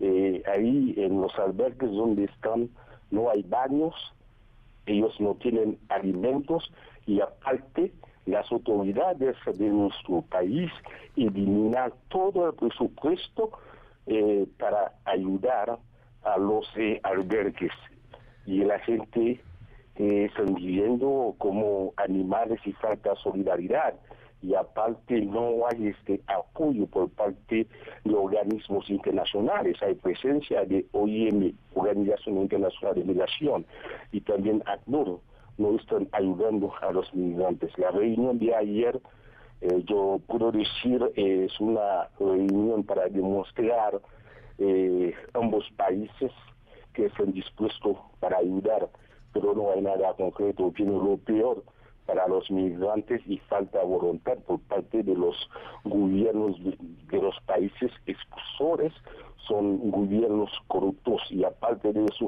falta solidaridad de la sociedad civil con los migrantes. Hoy en día yo puedo decir, México deja de ser un país eh, solidario con los migrantes y con el pacto Hoy en día México está haciendo el trabajo sucio para el gobierno de Estados Unidos. Estamos en plena siglo XXI, la gente está viviendo en dicha condición. Por ejemplo, eh, la secretaria de Relación Exterior, Alicia Barcena, dijo que se van a unir con eh, los gobiernos, eso no, no van a dar resultado. Primero, eh, los gobiernos centroamericanos deben que resolver sus situaciones y ponga seguridad y también fuente de trabajo. Y Estados Unidos también debe que respetar los acuerdos internacionales. Ellos no están eh, apoyando realmente a nuestros hermanos eh, migrantes latinos y caribeños y migrantes de otros países. Ellos deben que entender el fenómeno es por la pobreza, la violencia que existen en esos países son gobiernos también que están comprando armas en Estados Unidos y los grupos de delincuentes. Y hoy en día ya tenemos centenas de hermanos eh, migrantes están sufriendo mucho, no tienen recursos económicos y aparte ellos están recibiendo bastante presión por parte de los agentes de migración y de la Guardia Nacional. Wilner, necesita cambiar su estrategia política migratoria. Sí, justo para allá iba, porque creo que es importante apuntar esta parte. Esta reunión de ayer, pues realmente en términos muy generales conocimos cuáles fueron los acuerdos. Eh, duró aproximadamente tres horas este encuentro de, alto nivel. Em, obviamente hay mucho más de lo que se habló que no, no conocemos, ¿no? Los detalles que, más se abordó, por ejemplo, el tema de la seguridad fronteriza, ¿no? Eh, el, el, uso de, de la fuerza en, en, algunas ocasiones para contener los flujos migratorios que se ha denunciado, los abusos policiales que también se han denunciado, no solo por parte de los Estados Unidos, también de autoridades eh, mexicanas. Y otro punto que ya comentabas, la, parte humanitaria, ¿no? Se habla muy a grandes rasgos de estas reuniones, eh, ahora integrándose países de Centro y Sudamérica, pero pues no se, no se habla de puntos clave, concretos. A ver, a partir de tal fecha vamos a tomar tales acciones, eh, el Instituto Nacional de Migración hará esta, esta parte. Ayer, por ejemplo, veíamos que ni siquiera eh, pues salió en algún momento el titular del Instituto Nacional de Migración, Francisco Garduño, que pues sigue en el cargo, ya, ya lo decías, después de este terrible incendio en, en el centro de migración allá en Ciudad Juárez, eh, donde 41 personas eh, migrantes pues fallecieron. Entonces, pues es muy general. En tu opinión, ¿qué, qué tendría concretamente que hacer eh, por su parte el gobierno mexicano y el de Estados Unidos? Pero la realidad necesita una política de integración para los migrantes. Pero en la realidad, por la forma como están viviendo los migrantes, el gobierno mexicano no respeta los acuerdos internacionales. Necesita eh, hacer cambio por parte del gobierno mexicano, por ejemplo, o la COMA, la Comisión Mexicana de Ayuda para los Refugiados, no está dando resultado, debe que desaparecer este, la COMAR y también el Instituto Nacional de Migración. Son funcionarios corruptos y también la Guardia Nacional. Eh, no debe que estar ahí en el plan de migratorio porque son militares. Ellos tienen información para trabajar sobre el tema de la seguridad. Y ahorita lo que estamos viendo son agentes de la, eh, son elementos de la Guardia Nacional que están a agarrar a, a nuestros hermanos eh, migrantes y aparte eh, el gobierno mexicano debe que tener un programa bien definido de lo humano para apoyar a los migrantes y también debe que tener acceso a, la salud. Pero en la realidad eh, los migrantes no tienen acceso a la salud y, y aparte también sobre el tema de protección. Ellos eh, sí eh, quieren ir a Estados Unidos, pero también el gobierno mexicano no está respondiendo para dar eh, documentos a los migrantes y también sobre el tema de la seguridad. Cualquier eh, ciudadano que está en un país debe que recibir protección y lo que estamos viendo es secuestros por parte de grupos criminales a los inmigrantes y las autoridades ah, de nuestro país saben muy bien, pero no están brindando seguridad. Y el presidente López Obrador debe que aplicar eh, la propia política del gobierno de México, no el orden del gobierno de Estados Unidos. La reunión de ayer, yo puedo decir que viene las autoridades de Estados Unidos a decir al presidente López Obrador para poner orden en la frontera sur porque eh, entraron más de un millón de migrantes en Estados Unidos. Es una realidad. México no tiene capacidad realmente para eh, controlar eh, su frontera. Y según el presidente López Obrador, es un programa este humanismo, igual como Turquía, no. La Turquía eh, como país que están recibiendo a migrantes eh, en Europa, pero hay un fondo por parte de la Unión Europea, pero en la realidad el gobierno de Estados Unidos no están ayudando como tal. Estados Unidos se no preocupa tanto por los migrantes, Estados Unidos se preocupa eh, por el tema de la seguridad. Yo creo que urge una verdadera estrategia por parte del gobierno de México. En la realidad, el presidente López Obrador falta un año, no va a cambiar su estrategia. Lo que dijo el presidente López Obrador es por la primera vez que México tiene un presidente que está respetando derechos de los migrantes. Es totalmente falso. Desde México existe como nación, es por la primera vez que los migrantes están viviendo en dicha situación. Si los gobiernos anteriores sí han hecho cosas eh, eh, muy malo a nuestros hermanos migrantes, pero ahorita está peor y viene lo peor más fuerte para nuestros hermanos migrantes. pues un diálogo sincero entre los gobiernos de la región para ver cómo puede solucionar el problema. Pero en la realidad los migrantes eh, sí han sufrido mucho en sus países y ahorita en México está peor y tampoco no hay voluntad por parte del gobierno de Estados Unidos para resolver la situación, porque ellos están viviendo como animales en la frontera sur de Estados Unidos. Se nos termina el, tiempo, Wilner, perdón, perdón la interrupción, se nos termina, tenemos que ir a una pausa, creo que, que lo importante ahí está eh, el mensaje, eh, pues muchos analistas han coincidido con, con, esta perspectiva que nos compartes y, te agradezco mucho estos minutos en MBS Noticias.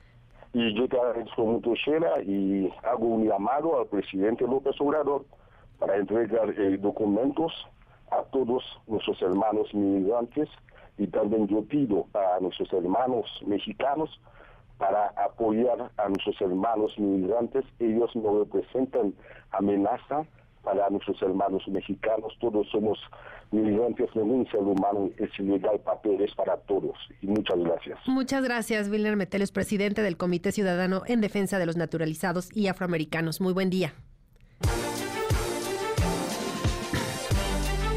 Perdón. Bueno, pues ahora nos enlazamos hasta Chiapas con nuestra corresponsal Lisette Coello, pues para que nos actualice cómo va, cómo viene esta caravana migrante, la más numerosa de este 2023. Lisette, muy buenos días, cuéntanos, por favor.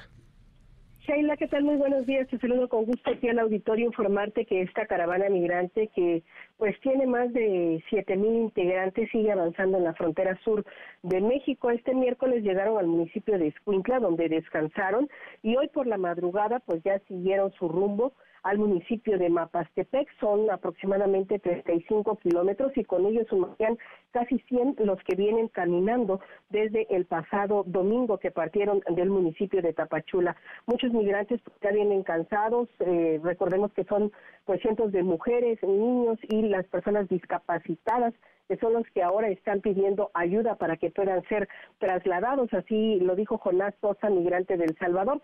Escuchemos. Está bien bueno eso, que nos tomen en atención, ya es hora de que nos tomen en atención a nosotros con discapacidad, porque están viendo el esfuerzo tan grande que estamos haciendo, caminando tantos kilómetros con nuestra discapacidad para poder llegar hasta aquí. Mucho que ya no podemos, yo por lo menos ya no aguanto caminar más kilómetros. Quisiera que nos ayudaran de verdad y pues, pues, se pongan la mano en el corazón, por favor, la gente de migración, la gente del gobierno, los que tienen la capacidad para ayudarnos, les pedimos de corazón que nos ayuden de verdad por favor.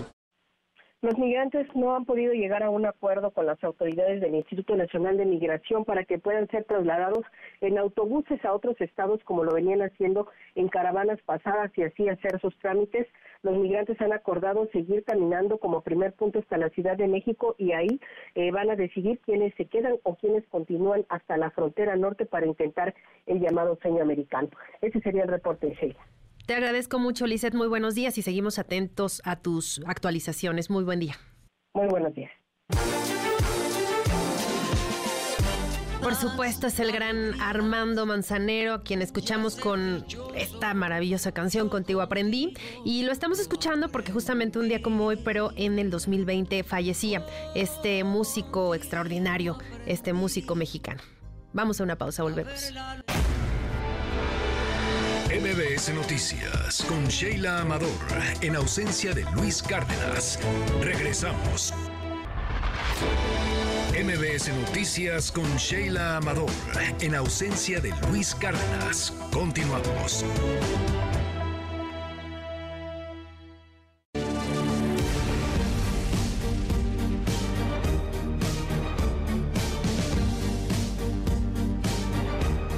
De la mañana con 36 minutos. Continuamos en este espacio informativo y ahora nos enlazamos con mi compañero Oscar Palacios porque ayer el secretario de Turismo dio información importante respecto a los asientos ocupados en vuelos, cómo vamos en esta ya completa reactivación económica y, pues en pleno periodo vacacional también eh, avanzando mucho, mucho la, la, ocupación hotelera en Acapulco, por ejemplo. Pero por lo pronto cuéntanos, Oscar, cómo, qué fue lo que dijo el secretario de Turismo al respecto. Muy buen día.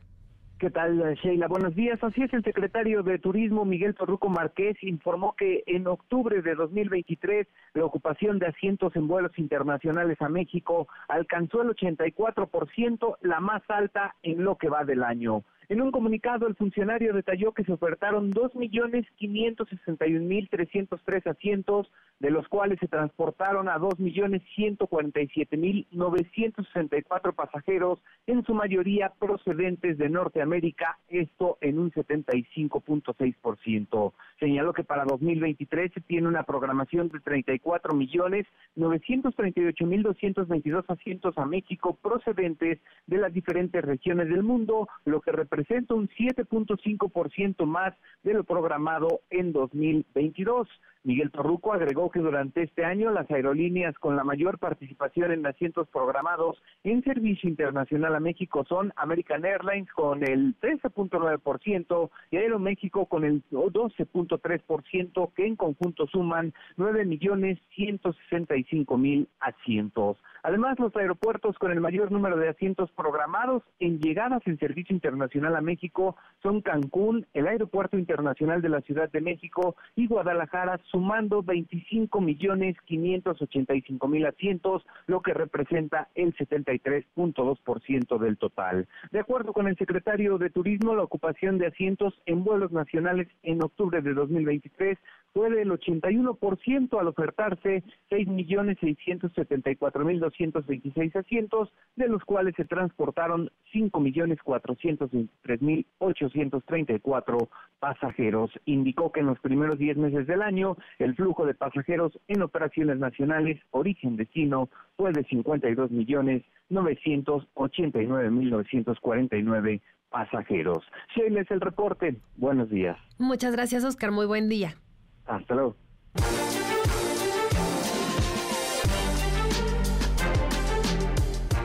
Deportes con Eduardo Chabot.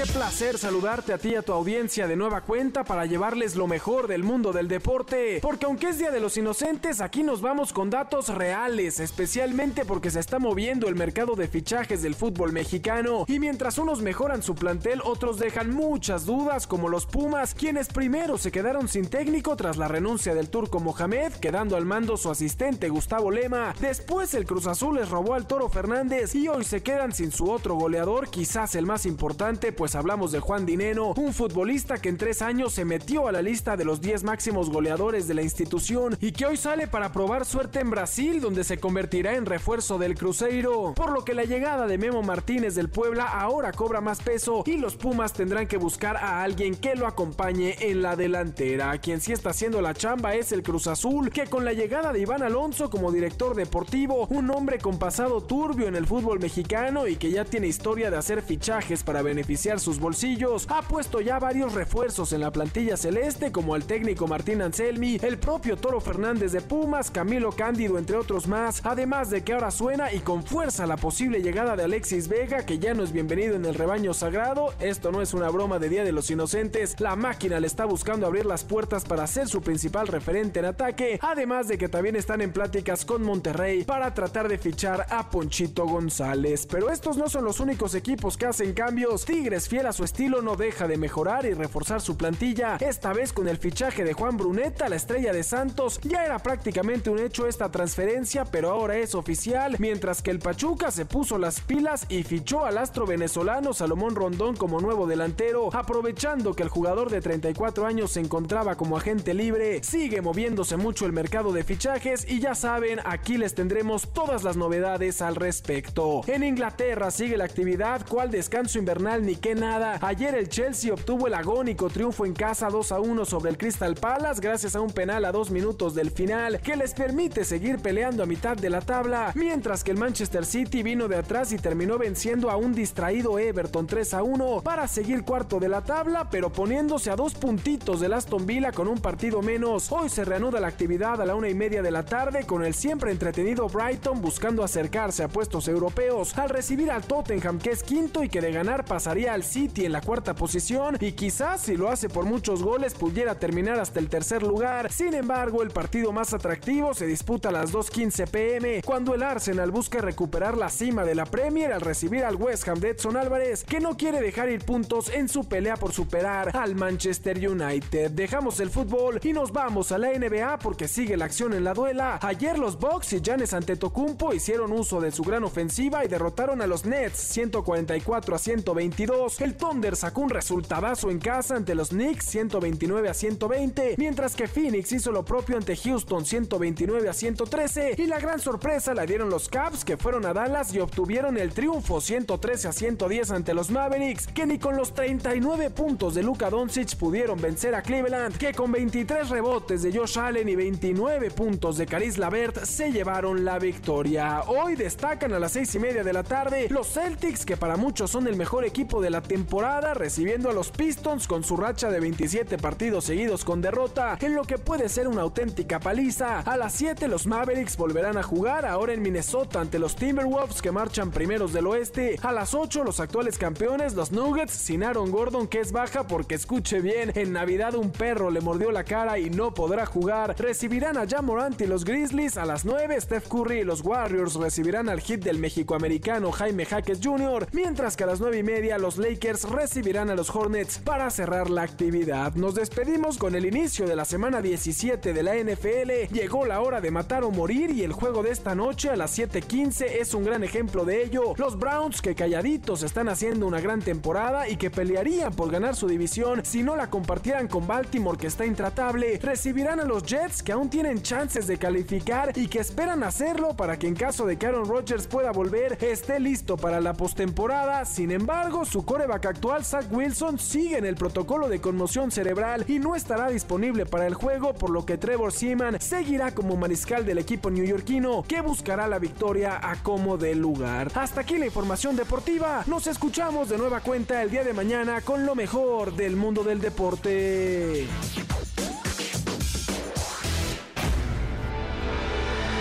MBS Noticias con Sheila Amador en ausencia de Luis Cárdenas.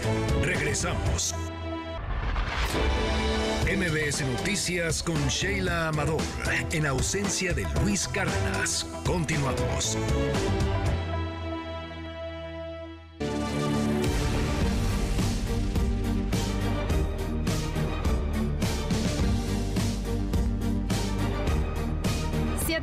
Con 48 minutos, continuamos en MBS Noticias y bueno, pues ayer platicábamos con ella y hoy lo hacemos de nuevo a cuenta porque hay una información importante, una buena noticia. Las reservas internacionales marcan un nuevo máximo histórico en Banjico y pues esto hay que hablar de ello. Muy buenos días, Adriana Ortial, Ortiales, economista y financiera. Muchas gracias por acompañarnos.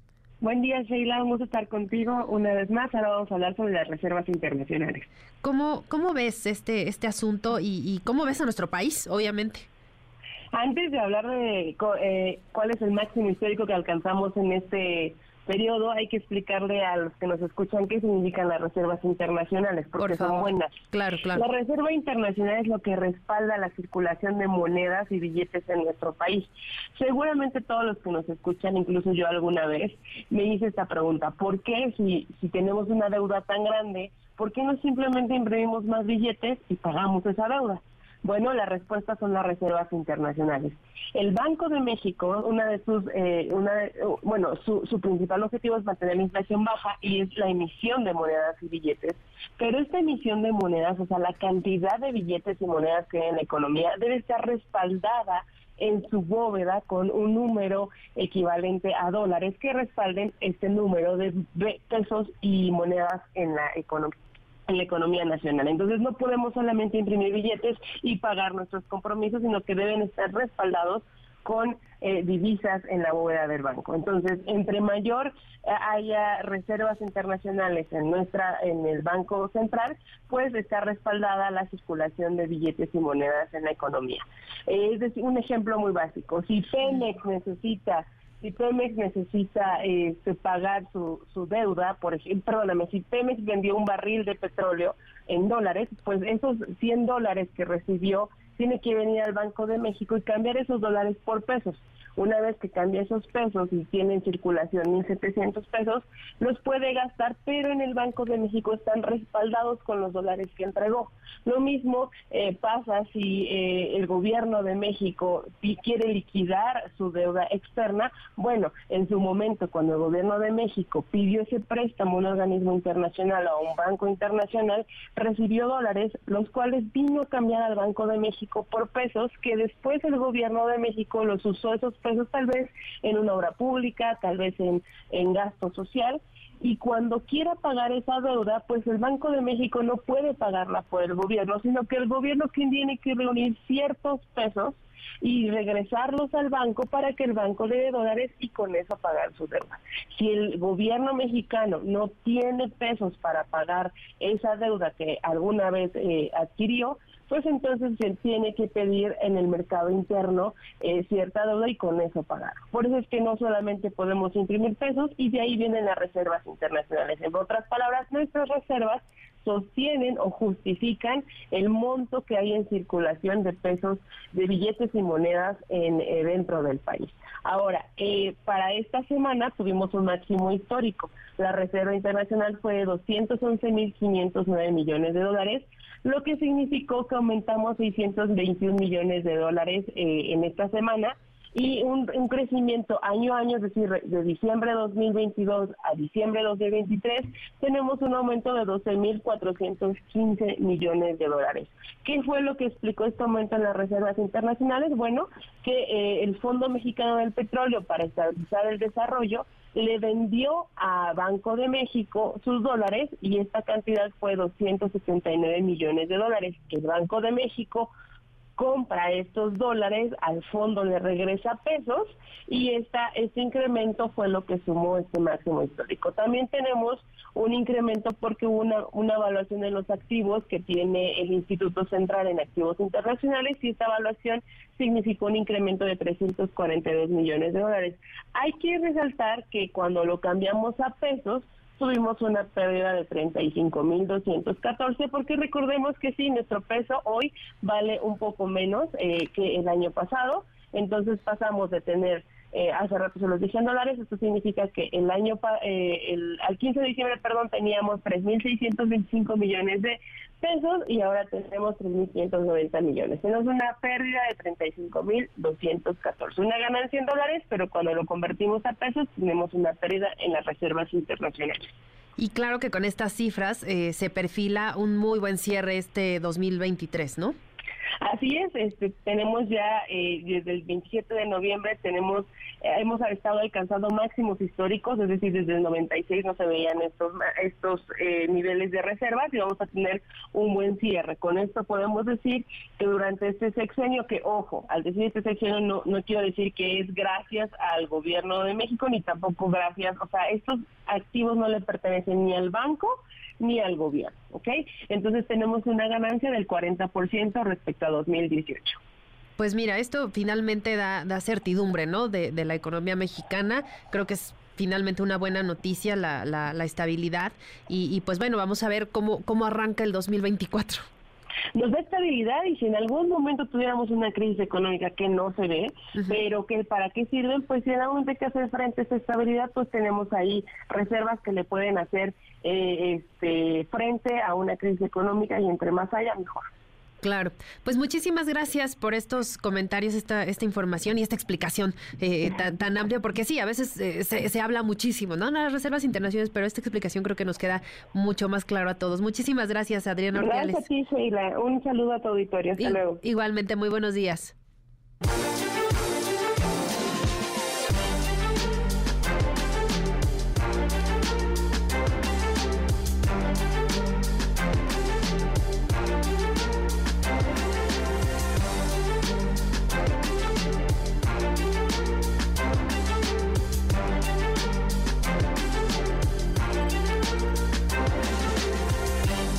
Pues hoy es cumpleaños de Ana Torroja, a quien escuchamos eh, cuando era vocalista de, de, Mecano con Cruz de Navajas. Y bueno, pues hoy cumple 64 años esta cantante española. Y con esto nos vamos a una pausa. No se vayan, vamos a volver con mucha más información. NBS Noticias con Sheila Amador, en ausencia de Luis Cárdenas. Regresamos.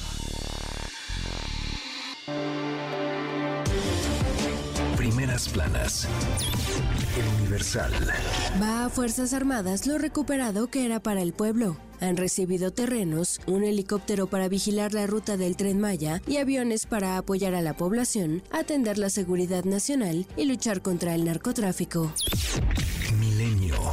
Texcaltitlán exculpan a vecinos por asesinato de extorsionadores. La Fiscalía del Estado de México revela que quedan exentos de responsabilidad porque actuaron en defensa propia en el enfrentamiento del que resultaron muertos 10 sicarios de la familia michoacana. Reforma. Cobra crimen al día 30 mil pesos por pollos. Atribuyen extorsiones a la familia michoacana. Confiscan ingresos a comerciantes en distintos rastros mexiquenses. Excelsior. Crean grupo regional por la migración. Reunión de alto nivel México-Estados Unidos. Para abordar el creciente flujo de extranjeros, los gobiernos de ambos países acordaron instalar un equipo conjunto al que se unirán países de Centro y Sudamérica. Animal político. Delfina Gómez fue víctima de violencia política de género, confirma el Tribunal Electoral. La jornada. Acuerdo México-Estados Unidos ante flujo migratorio sin precedente. La asociación es crucial para afrontar retos compartidos. Blinken. El financiero. Perfilan reservas de Banjico, cierre en máximo histórico. Más ventas de dólares de Pemex y revaluación de activos propician alza. El economista. Inversión física se quedó estancada en los primeros 10 meses del año. La proyección para el 2023 es 21.7% superior. MBS Radio presenta el resumen informativo con Luis Cárdenas.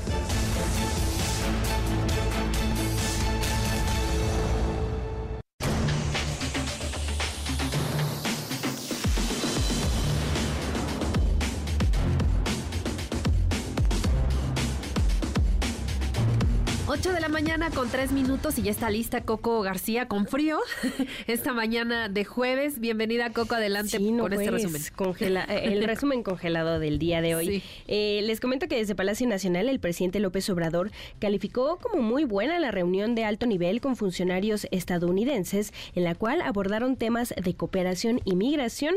Señaló que pese a la gran afluencia de migrantes en la frontera entre México y Estados Unidos, pues acordó no cerrar los puentes fronterizos. Escuchen.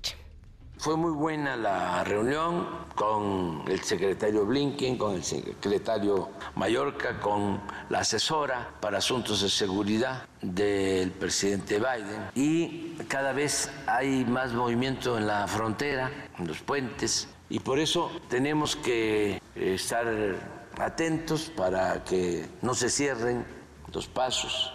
Se llegó a ese acuerdo ya se están abriendo los pasos para el ferrocarril y los puentes fronterizos. Y continúa el programa de dar becas de trabajo, visas temporales para trabajo. Mediante una solicitud, se abrió un canal con ese propósito esta madrugada, Shea Auditorio, internos del penal estatal de las Cruces en Acapulco, Guerrero, se amotinaron para evitar el traslado de reos a penales federales. Al lugar acudieron más de 250 elementos de la Guardia Nacional, Ejército, Marina y Policía Estatal, y al momento se reporta que la situación ya está controlada. En un comunicado, la Secretaría de Seguridad del Estado señaló que dos policías resultaron heridos, mientras que el traslado tuvo que pausarse. Les comento que pobladores de Mexquitic en San Luis Potosí saquearon un tráiler que se había detenido a la orilla de la carretera hacia Zacatecas. El conductor estaba descansando cuando sintió cómo las personas rompieron el candado de la caja y comenzaron la, la rapiña de los abarrotes que transportaba. El operador pidió ayuda a las autoridades, pero pues bueno, se vio rebasado por la cantidad de personas que llegaron al lugar. Escuchen. Mire gente de porvenir, el tren está estacionado aquí adelantito y la gente lo está robando. El señor acaba de hablar de las autoridades, pero no lo deja, no lo dejan. El señor le rompieron el candado, el señor lo pararon. Mire la gente cómo se está robando las cosas. El señor está de puro miedo ya pidió apoyo a la policía y todo y nadie llega. La gente no sabemos de dónde sea. Está saqueando el tráiler. El señor dice que él estaba estacionado bien y mire la gente cómo se lo está robando. El, el señor quiere apoyo. Ayúdenos, porque mire la gente cómo lleva sus camionetas, cómo lleva todo. Oye, Coco, y perdón que te interrumpa, como siempre la, la policía brillando Sí, por su no, por ausencia. su en este ausencia. caso, o, bueno, la gente obviamente este no tendría por qué estar robando, ¿no? Exacto, O es sea, que- de esa manera y cometiendo así este acto de, de rapiña, Sí. pero lo hemos dicho en este en muchos espacios, eh, la falta de seguridad en las carreteras del país justo, es increíble. Justo, de o sea, el, el conductor solo se tomó un descanso, se orilló, se estacionó bien, no fue que se hubiera volteado, la caja no estaba rota, o sea, digo, no está bien.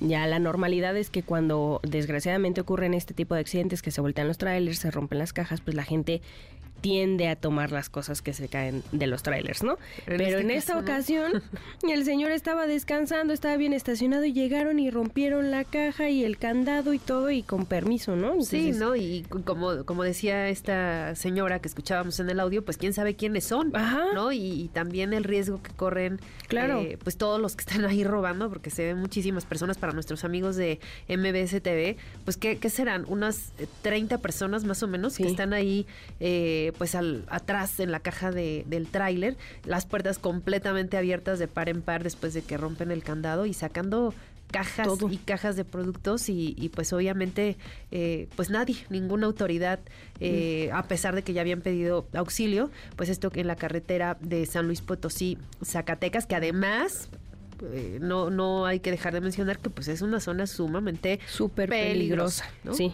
pero pues las patrullas de cartón de la Guardia Ah, sí, Nacional. que, que dicen que no, pero sí, sí existen. bien y sí bonitas. las- Sí, ¿no? claro. Yo siempre que viajo muy seguido a Michoacán, entonces en la carretera de Atlacomulco, por lo menos hay tres las de hay, estas sí. Patrullas de cartón. Entonces no es, no es que no, sea, no, No, sea sí, cierto. sí las hay. Finalmente, Shea Auditorio les comento que la Torre Eiffel cerró sus puertas a los visitantes debido a una huelga sobre negociaciones contractuales el día en que el monumento parisino conmemoró el centenario de la muerte de su creador, Gustave Eiffel. Esto fue el día de ayer. Escuche a Stefan Dieu, representante del sindicato en la Torre Eiffel. En realidad, los contratos que fueron firmados con la ciudad de París en 2017 ya eran muy ajustados financieramente, pero con el COVID y la gestión de obras se volvió completamente insostenible y necesitamos abrir negociaciones rápidamente con la ciudad. Si no, en el inicio de 2025 estaremos cortos de efectivo a pesar de la cantidad de visitantes. Hasta ahí este primer resumen, Coco García. Muchas gracias y nos escuchamos en un ratitito. Gracias, Shay. Nos vemos al ratito. Muy bien, tus redes antes. En arroba Coco García con doble I, les seguimos en todas las redes. Ahorita nos vemos. Muy bien, gracias, Coco. Y nosotros, bueno, cambiamos de, de información.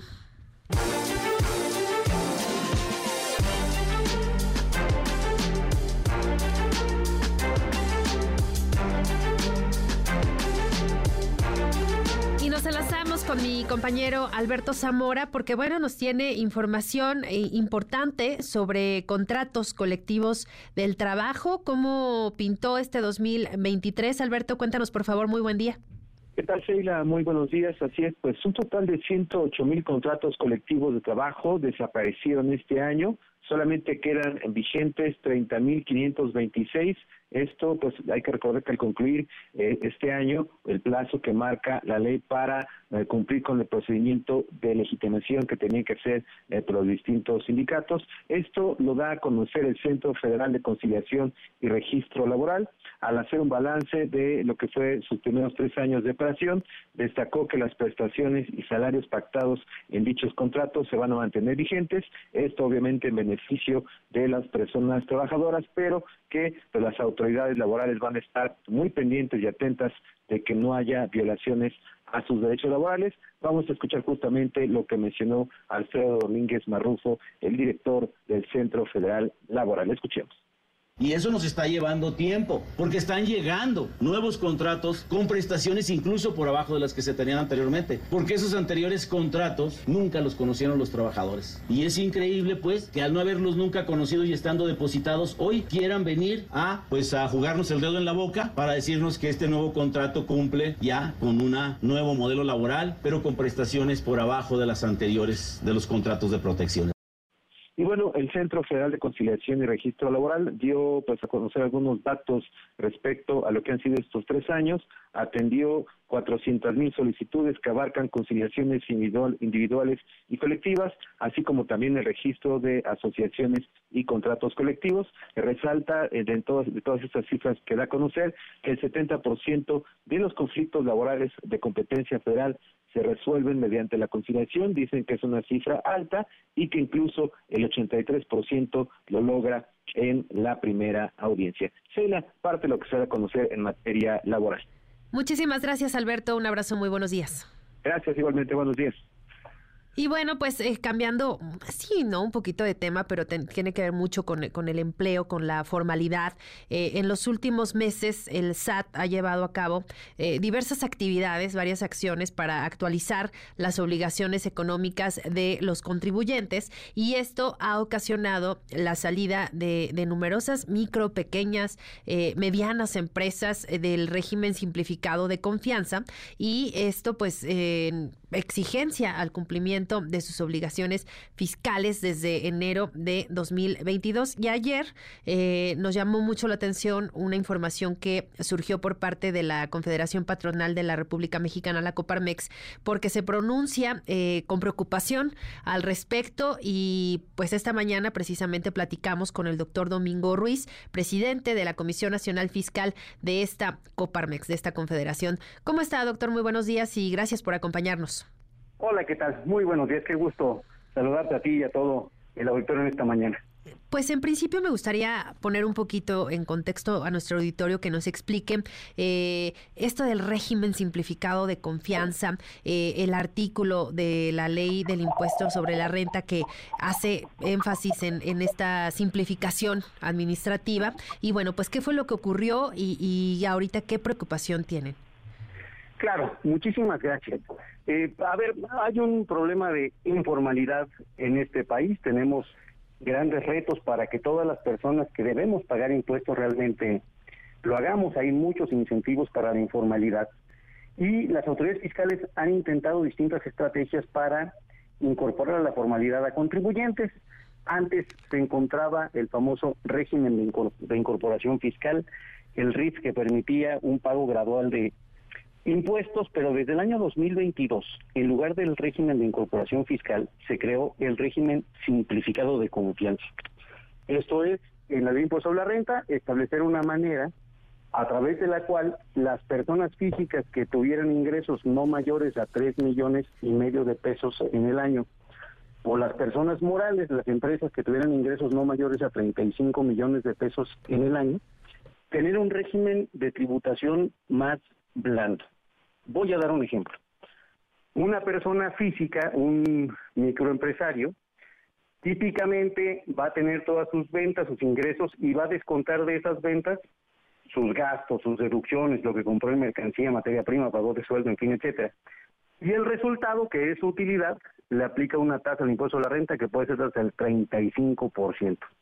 Mes a mes hace esos cálculos, ingresos, deducciones, presenta declaraciones y paga su impuesto. Sin embargo, en el régimen simplificado de confianza, en lugar de tanta cuenta, directamente sobre las ventas se le aplica una tasa que puede ser máximo de 2.5%. Veamos, si ese empresario vendió 100 mil pesos, se olvida de sus gastos, de andar consiguiendo factura de todos sus gastos, etcétera, dice llanamente sobre sus ventas, 100 mil pesos aplica la tasa de 2.5% y paga 2.500 por impuesto a la renta versus tener sus ventas, todos sus gastos, en fin, etcétera. Imaginemos que de esos 100 mil pesos su utilidad fue de 30 mil y sobre esos 30 mil aplica la tasa que corresponda a 30, 35%. Entonces, en lugar de 2.500 pagaría 9 mil por impuesto a la renta. Quiere decir que es un mecanismo más atractivo y blando para pagar impuesto a la renta. Claro, hay que cumplir obligaciones. ¿Qué es lo que pasó en este último mes? Que aquellas personas que por descuido, por ignorancia, por olvido, por desorden, por lo que haya sido, fueron omisos, se les olvidó presentar alguna declaración. Inmediatamente el SAT los expulsó del régimen de incorporación fiscal. Y esto lo que tiene como consecuencia es que deban pagar sus impuestos de todo el año 2023 como si nunca hubieran estado en ese régimen. Entonces, imagínate un tortillero, un panadero, un peluquero, pues se amanece con la noticia de que se tiene que regresar a hacer sus declaraciones de enero, febrero, marzo, abril de todo el año y pagar la tasa que correspondía con un pequeño problema. Como no estaba obligado a tener facturas de todos sus gastos, no tiene gastos que demostrar, que descontar, que deducir y tendrá que pagar impuestos como si todas sus ventas hubieran sido absolutamente utilidad. Esto quiere decir que sinceramente, como nos pronunciamos en Coparmex, puede llevar a la ruina a muchos microempresarios en este país. Claro, sí, eh, súper pertinente la preocupación y, no sé si han eh, ustedes eh, como Coparmex han buscado o han tenido alguna reunión, algún acercamiento con, con el SAT, pues de alguna, de alguna manera para sensibilizar sobre esta situación. Quiero ser muy claro al respecto. Hemos enviado algunos comunicados, algunas cartas, pedido algunas reuniones. sí nos gustaría que el Servicio de Misión Tributaria tuviera más apertura al diálogo y estas comunicaciones fueran más frecuentes y las reuniones fueran más frecuentes para buscar soluciones que a final de cuentas, como les hemos dicho, pues chutamos para la misma portería, nos interesa el mismo país y nos interesa que México crezca y que sea competitivo y nos interesa que el problema de la desigualdad y el problema de la informalidad se resuelva. Nos parece que siendo sensible la autoridad fiscal a las peticiones que el sector privado estamos haciendo, podría publicar reglas de miscelánea que establezcan que aquellos que fueron incumplidos salen del régimen, está bien, no hay problema, pero que paguen sus impuestos de aquí en adelante, que no se regresen en enero de 2023 porque eso en serio los va a arruinar, que paguen impuestos, bueno, tuvieran una consecuencia por descuidados, muy bien, pero de aquí en adelante, esa es nuestra petición concreta.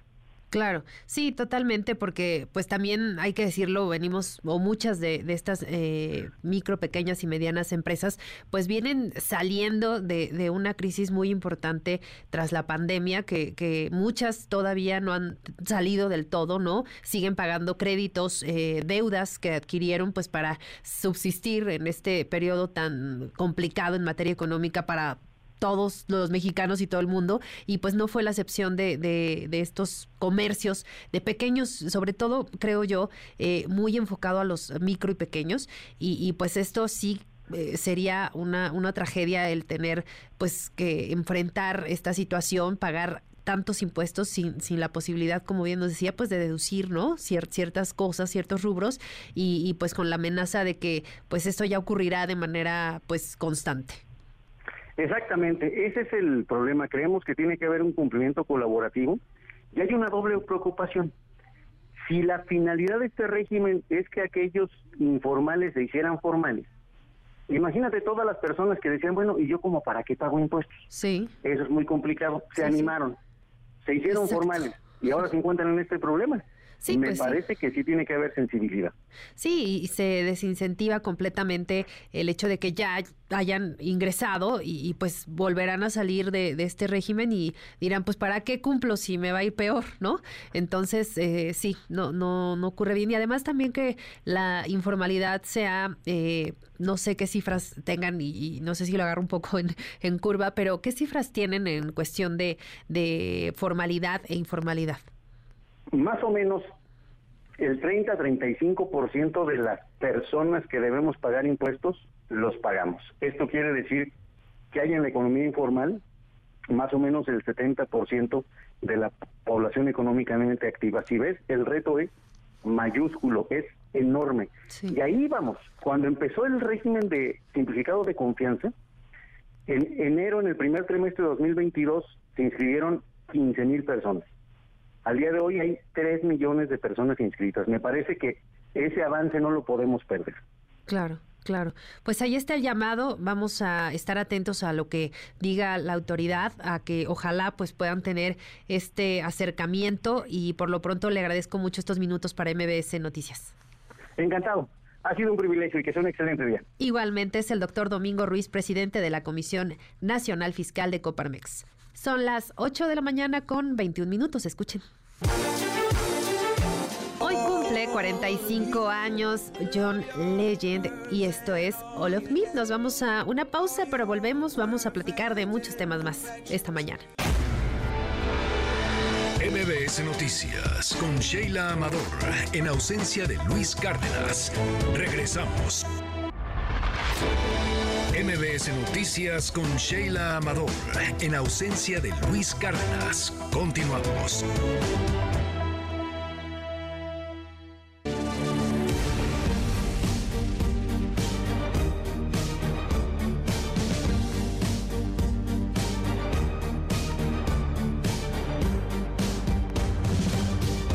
Mañana con 27 minutos. Continuamos en este espacio informativo y ahora nos enlazamos hasta Coahuila con mi compañera corresponsal Camelia Muñoz porque hay información prácticamente de última hora. Han localizado a dos de los 10 cuerpos de mineros atrapados en el Pinabete. Cuéntanos por favor los detalles, Camelia. Muy buen día.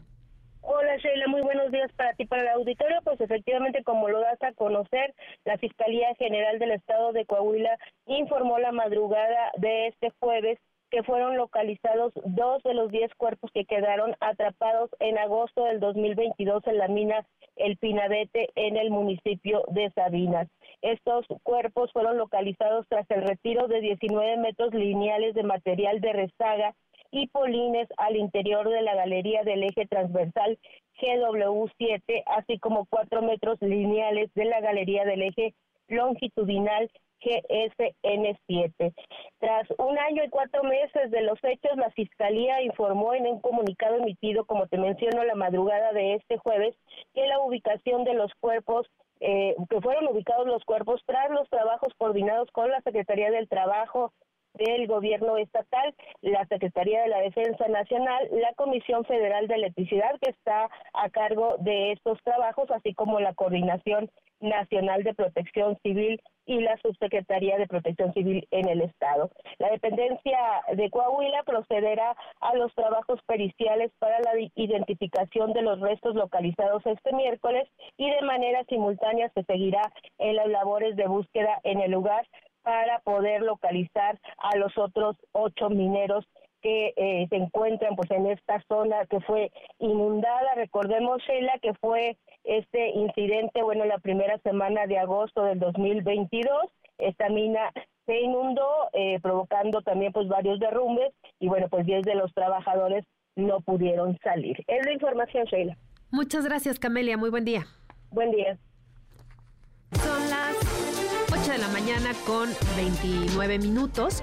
Y bueno, pues vamos a cambiar de tema, le damos la vuelta a la página porque ayer les eh, platicaba de pues esta demanda que el New York Times presentó ante la justicia de Estados Unidos en contra de OpenAI, fabricante del chat GPT, y pues obviamente su principal inversor que es Microsoft, por violar los derechos de autor al utilizar los artículos de, este diario para entrenar a estas poderosísimas eh, pues áreas, modelos de inteligencia artificial. Y bueno, pues sigue dando mucho de qué hablar este tema. Eh, la inteligencia artificial llegó para quedarse y para desarrollarse aún más. Y, les comparto ahora otra información que salió justamente eh, en Nueva York también. Y esto lo trae eh, la agencia EFE. ellos publican una información que tiene que ver con una firma de asesoría legal que ha alertado, imagínense, a los inmigrantes en Estados Unidos sobre una posible red de estafas perpetradas con ayuda de la inteligencia artificial por parte de los traficantes de personas quienes buscan extorsionarlos, imagínense, y quitarles su dinero. De acuerdo con la declaración del presidente ejecutivo del Grupo de Asesoría Legal 1800 Migrante, William Murillo, una de las eh, víctimas de este tipo de estafas es una familia ecuatoriana que fue extorsionada con más, imagínense, de 12 mil dólares. Entonces están advirtiendo a toda la comunidad migrante que tenga eh, pues mucho cuidado eh, y esto pues eh, en este caso esta familia que fue estafada, eh, entró, eh, digamos, en contacto con esta firma de asesoría legal que les decía 1800 Migrante, eh, cuando desapareció uno de sus familiares y entonces emitió un, un, boletín de alerta con los datos, ya saben, la, la ficha, la fotografía, y pues esto les daba, digamos, la esperanza de obtener información que pudiera servir para ubicar a este miembro de su familia y la extorsión se da cuando eh, la familia recibe un video presuntamente enviado por un coyote, un traficante de personas, como lo sabemos, en el que les mostraban a su familiar literalmente agonizando en el suelo con el mensaje, ella ya no está con nosotros, ahora está en el cielo.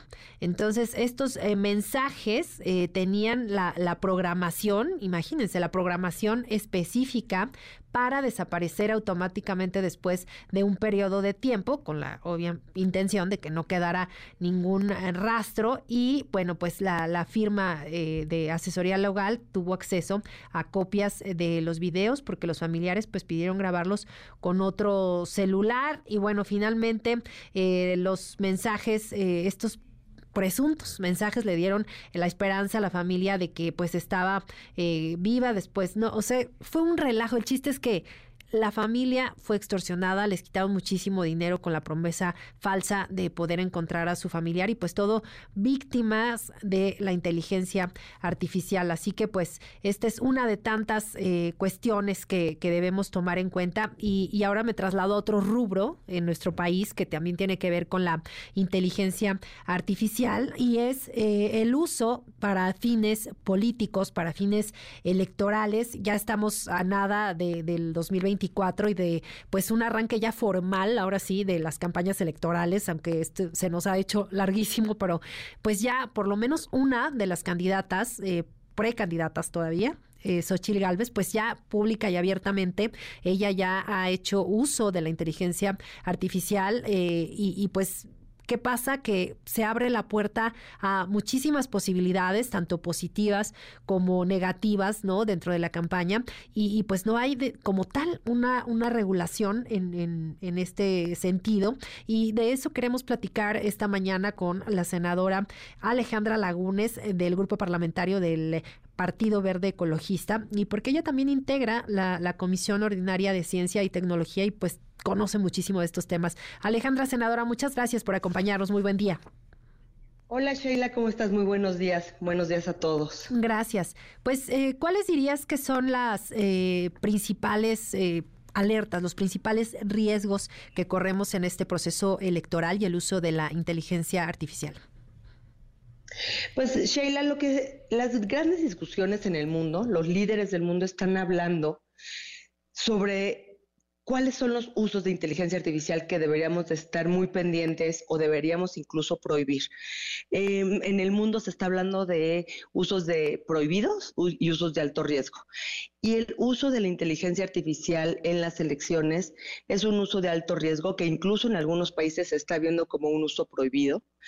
Este, sin embargo, estamos lejos de una regulación en el mundo sobre inteligencia artificial. Y 2024 la mitad de la humanidad va a salir a votar. Cuatro mil millones de personas van a votar por algún cargo popular. Dos mil millones de personas vamos a votar por presidente. En México se van a votar por más, más de 20 mil puestos. Y la inteligencia artificial ya está en las campañas. ¿Qué, qué, cuál es el riesgo de la inteligencia artificial?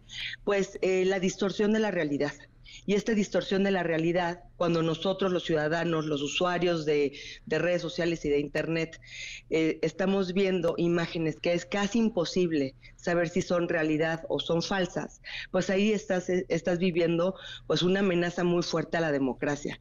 Realmente ese es el peligro, que los ciudadanos no vamos a saber distinguir si lo que estamos consumiendo, ya sea en imágenes, en texto o en audio, es real o no es real.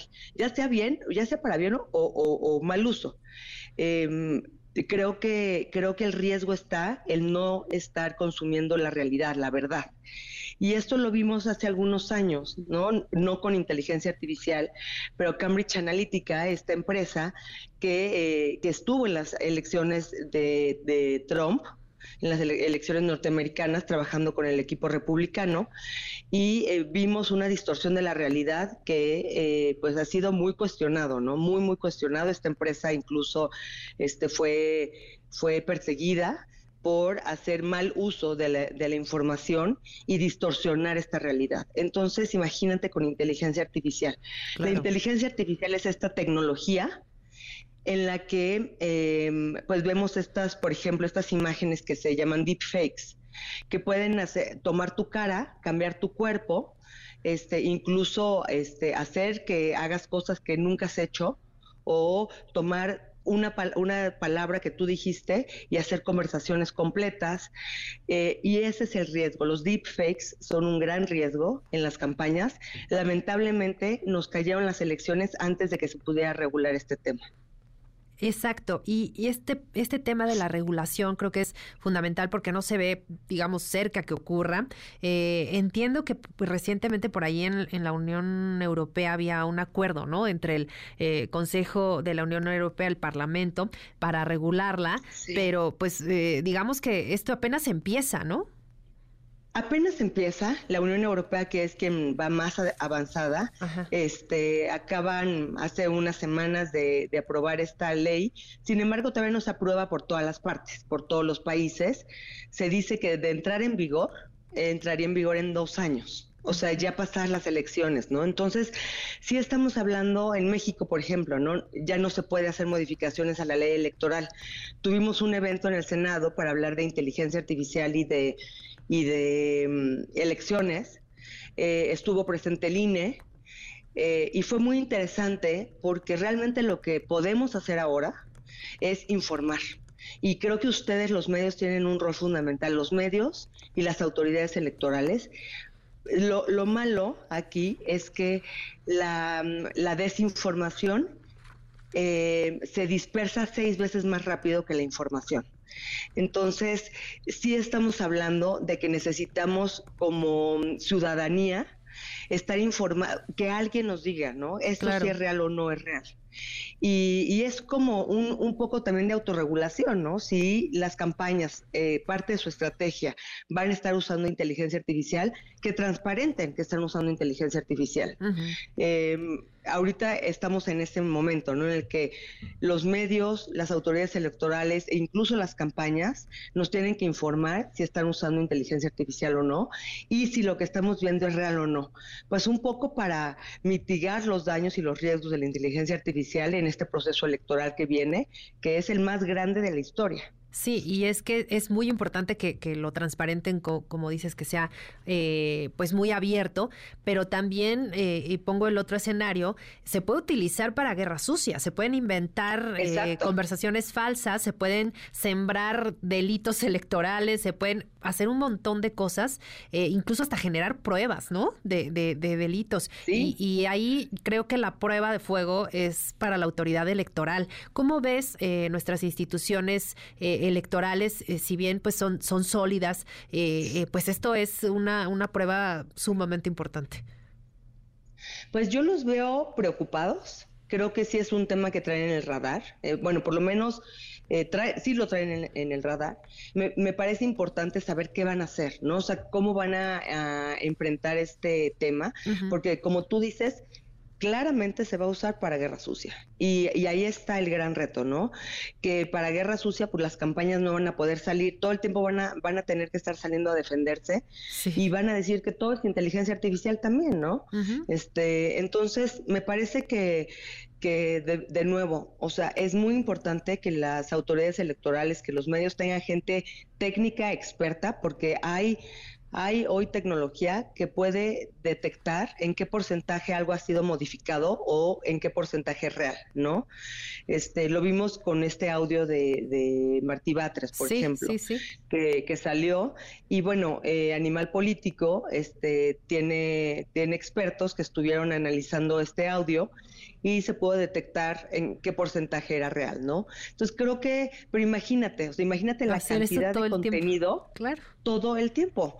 Y, y, me parece que nos vamos, vamos a vivir una campaña eh, llena de, este, de desinformación, lo cual es muy preocupante si no, eh, si no las autoridades están haciendo ya algo para poder eh, enfrentar este tema. Sí, y establecer y esto reglas. Está, pasando en el mundo. Y establecer reglas, ¿no? Establecer reglas eh, dentro de los equipos de campaña, pero eh, pues la guerra sucia, pues nunca sabes quién la está haciendo, ¿no? Y, y, creo que ahí es donde los ciudadanos tenemos que ser bien responsables de lo que estamos consumiendo y compartiendo, porque es muy probable que en estas campañas vamos a estar eh, viendo desinformación. Sí, esto, esto último que dices creo que es eh, clave, ¿no? La, la, responsabilidad que tenemos como consumidores de, noticias o como eh, espectadores, como medios de comunicación, evidentemente con, con mayor razón, pues de qué se publica, qué no se publica, qué, qué compartimos y qué no, porque de ahí se pueden generar una cantidad impresionante de, reacciones, ¿no? En redes sociales sobre todo, eh, que también todo es tan inmediato. Eh, antes, el, incluso lo, la parte de la cobertura, ¿no? De las campañas era completamente diferente a lo que será en este 2023. La inmediatez es una, una parte fundamental. También, eh, pues las redes sociales, ¿no? Ya las campañas están en TikTok, ya, ya los mítines, bueno, sí, lo siguen haciendo y todo, pero creo que la conversación ha cambiado, la narrativa ha cambiado y como parte de esto, pues la, inteligencia artificial es, clave y creo que si la ciudadanía consciente de, que esta responsabilidad es de todos, pues será mucho más cuidadosa en eh, qué comparte y en qué no comparte y que pues también los partidos políticos pues sean muy sensibles a, a esto, ¿no? Y que, y que tanto los equipos como las eh, candidatas, candidatos que estarán eh, eh, participando en, en, actos públicos, en eventos, pues, pues sean también conscientes, ¿no? Así es, yo, yo creo que aquí sí ya es un parteaguas, la inteligencia artificial es un parteaguas en, en todos los sectores, pero en las elecciones va a ser un antes y un después. Entonces sí, mucha corresponsabilidad, ¿no? De parte de los que estamos consumiendo el contenido, de parte de las campañas, de parte de las autoridades y de parte de los medios. Creo que ese es el nombre en este momento. Y informarnos, o sea, es como estamos usando estas plataformas, estas nuevas plataformas maravillosas de inteligencia artificial como ChatGPT, pero no todo lo que estamos leyendo es real, ¿no? Está, la inteligencia artificial está en una primera etapa este, y hay mucho, mucho todavía eh, de desinformación, de, fallas, de, sesgos de la información. Entonces, sí tenemos que ser muy cuidadosos e informarnos. Y, y bueno, pues este, creo que ya, ya está aquí la inteligencia artificial desde hace tiempo. Este, lamentablemente no tuvimos esta conversación hace meses que pudimos haber hecho algo eh, en el materia electoral, pero bueno, me parece que estamos a tiempo, ¿no? O sea, por lo menos de informar que mucho del contenido puede ser generado por inteligencia artificial, entonces que tengamos nuestras reservas en, en cómo tomamos las decisiones que tomemos cuando vayamos a votar. Así es. Perfecto, pues ahí está el tema eh, sobre la mesa y pues seguiremos hablando de él, por supuesto. Muchas gracias por lo pronto, Alejandra Lagunes, senadora del Partido Verde. Muchas gracias a ti y felicidades a todos, felices fiestas. Igualmente, igualmente un abrazo. Son las 8 de la mañana con 45 minutos y antes de irnos a la pausa vamos a escuchar esto porque hoy, hoy, hoy vamos a recordar también a este músico británico Lemmy Klimster, líder de Motorhead, quien fallecía un día como hoy, pero de 2015 a los 70 años. Y esto es Ace of Spades. Volvemos. MBS Noticias con Sheila Amador, en ausencia de Luis Cárdenas. Regresamos. MBS Noticias con Sheila Amador, en ausencia de Luis Cárdenas. Continuamos.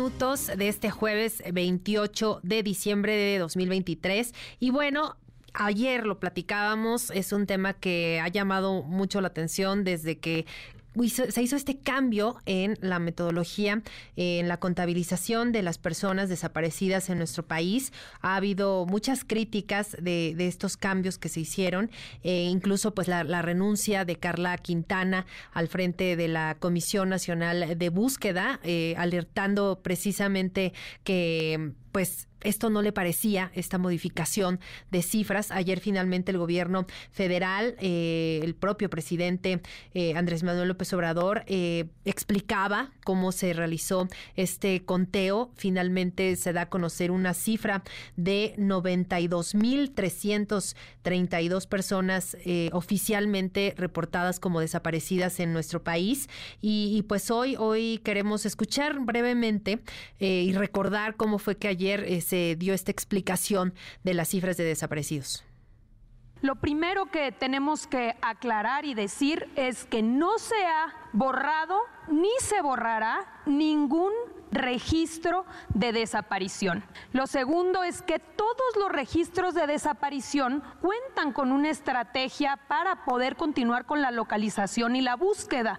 El tercer elemento es que se trata de una estrategia nacional en donde colaboran diferentes instituciones del Estado mexicano y finalmente el cuarto elemento que es el llamado que estamos haciendo a la ciudadanía para que a través de los teléfonos y de los medios de contacto nos puedan ayudar a obtener mayor información que permita continuar con este esfuerzo de búsqueda y de localización de personas desaparecidas. El proceso de búsqueda generalizada que se hizo casa por casa, que se hizo con llamadas, que se hizo con cruce de bases de datos, nos salieron muchísimos indicios, indicios en vida. Es decir, los tenemos ubicados sabemos por dónde están, sabemos que hay personas que fueron eh, declaradas o, eh, presentadas como desaparecidas, denunciadas como desaparecidas en un estado y sin embargo aparecen en otro estado. Entonces tenemos indicios para irlos a buscar. ¿Qué es lo que presentó en estos momentos la señora secretaria? Vamos a seguirlos buscando. Lo que queríamos y lo que queremos es poder comunicarle al pueblo de México que estamos trabajando que entre las personas desaparecidas y no localizadas y las que se han encontrado o localizado formalmente, existe una gama de posibilidades que tenemos que atender, que tenemos que buscar todos. Estamos en un proceso que no se había hecho anteriormente, que es la búsqueda generalizada. Necesitamos más información para poder buscar. Entonces lo que hacemos con decirles ubicados es tenemos mucha información, o sea, con el proceso de búsqueda generalizada que se hizo casa por casa, que se hizo con llamadas, que se hizo con cruce de bases de datos, nos salieron muchísimos indicios, indicios en vida. Es decir, los tenemos ubicados. Probamos con la Ciudad de México se encontró que de estos 110 mil, 16 mil se localizaron. Y hay pruebas de que se localizaron. Estos 17 mil 843 están ubicados pero no localizados, es decir, se sabe que están vivos pero no se han visto, no tenemos la prueba de vida, que por cierto vamos a dedicar ahora, aunque ya se fue en una ocasión a buscarlos a sus casas, se va a, regresar a, a ver si los localizamos. Estos 26 mil, de acuerdo a, las revisiones que se hicieron, no se cuentan con todos los datos, pero eso no significa que ya los estemos borrando. No se está borrando ni a ellos, a ninguno. Pues ahí parte de lo que ocurrió ayer eh, en la conferencia mañanera en Palacio Nacional y pues ahora me da muchísimo gusto saludar en la línea telefónica de MBS Noticias a Cecilia Flores, a Ceci Flores, líder de Madres Buscadoras en Sonora. Muchas gracias por estos minutos, Ceci. Hola, muy buenos días. No, pues gracias a ustedes por siempre ayudarnos para que nuestra voz siga siendo escuchada. Y, así será y, seguirá ocurriendo. Y, pues precisamente queremos escuchar eh, tu opinión, cómo, cómo viste esta explicación que, que da a conocer el gobierno federal. Eh, pues obviamente las cifras, ¿no? Esta terrible, terrible cifra de 92 mil, más de 92 mil personas desaparecidas en nuestro país. Eh, ¿Cómo lo viste? No, pues es que cada vez lamento muchísimo más todo lo que están haciendo.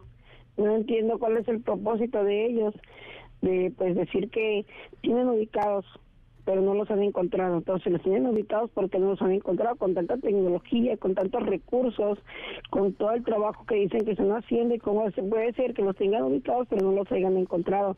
Los tienen ubicados porque nosotros las familias somos las que hemos dado, hecho investigación, localización de esas personas en mi lugar yo, yo hice la investigación y localización de las personas que se llevaron a mis hijos, tanto en Sonora como en Sinaloa, le di toda la información a las autoridades y al momento, pues es verdad lo que ellos dicen, no los han localizado, pero porque no han querido, porque tienen la, la tecnología, las herramientas y los recursos para hacerlo. ¿Por qué no lo hacen? Entonces, ¿de qué sirve que estén supuestamente ellos lo que están diciendo, desgastando en ir tocar casa por casa y localizarlos y no los han encontrado? No entiendo la verdad cuál es su propósito de minimizar y estar haciendo tanto protagonismo con eso de, que están trabajando cuando no se ve nada que estén trabajando. No dan ninguna información de las personas que han localizado según ellos, que son más de 13 mil, dónde están, quiénes son, para que nosotras sepamos que es verdad que ellos están haciendo ese trabajo, pero tienen que decirlo con hechos, no con dichos como presentar a las personas, decir en, en fulano lugar encontramos a fulana persona de nombre así y aquí está, pero no dice nada porque yo puedo decir encontré 50 mil, pero pues si no los presento, ¿cómo van a tener credibilidad en mí? Lamento muchísimo que estén uniéndose para hacer todo este tipo de, de declaraciones, pero sin fundamentos. Claro, claro, entendemos eh, la preocupación. Obviamente se, dio a conocer desde un inicio cuando se, se había modificado, recordarás si originalmente de, de 110 mil a 12 mil, que fue eh, escandaloso, ¿no? Eh, que la propia Carla Quintana, pues mencionaba que parte de sus razones de salir de, la Comisión Nacional de Búsqueda de, la renuncia, pues era esta nueva metodología.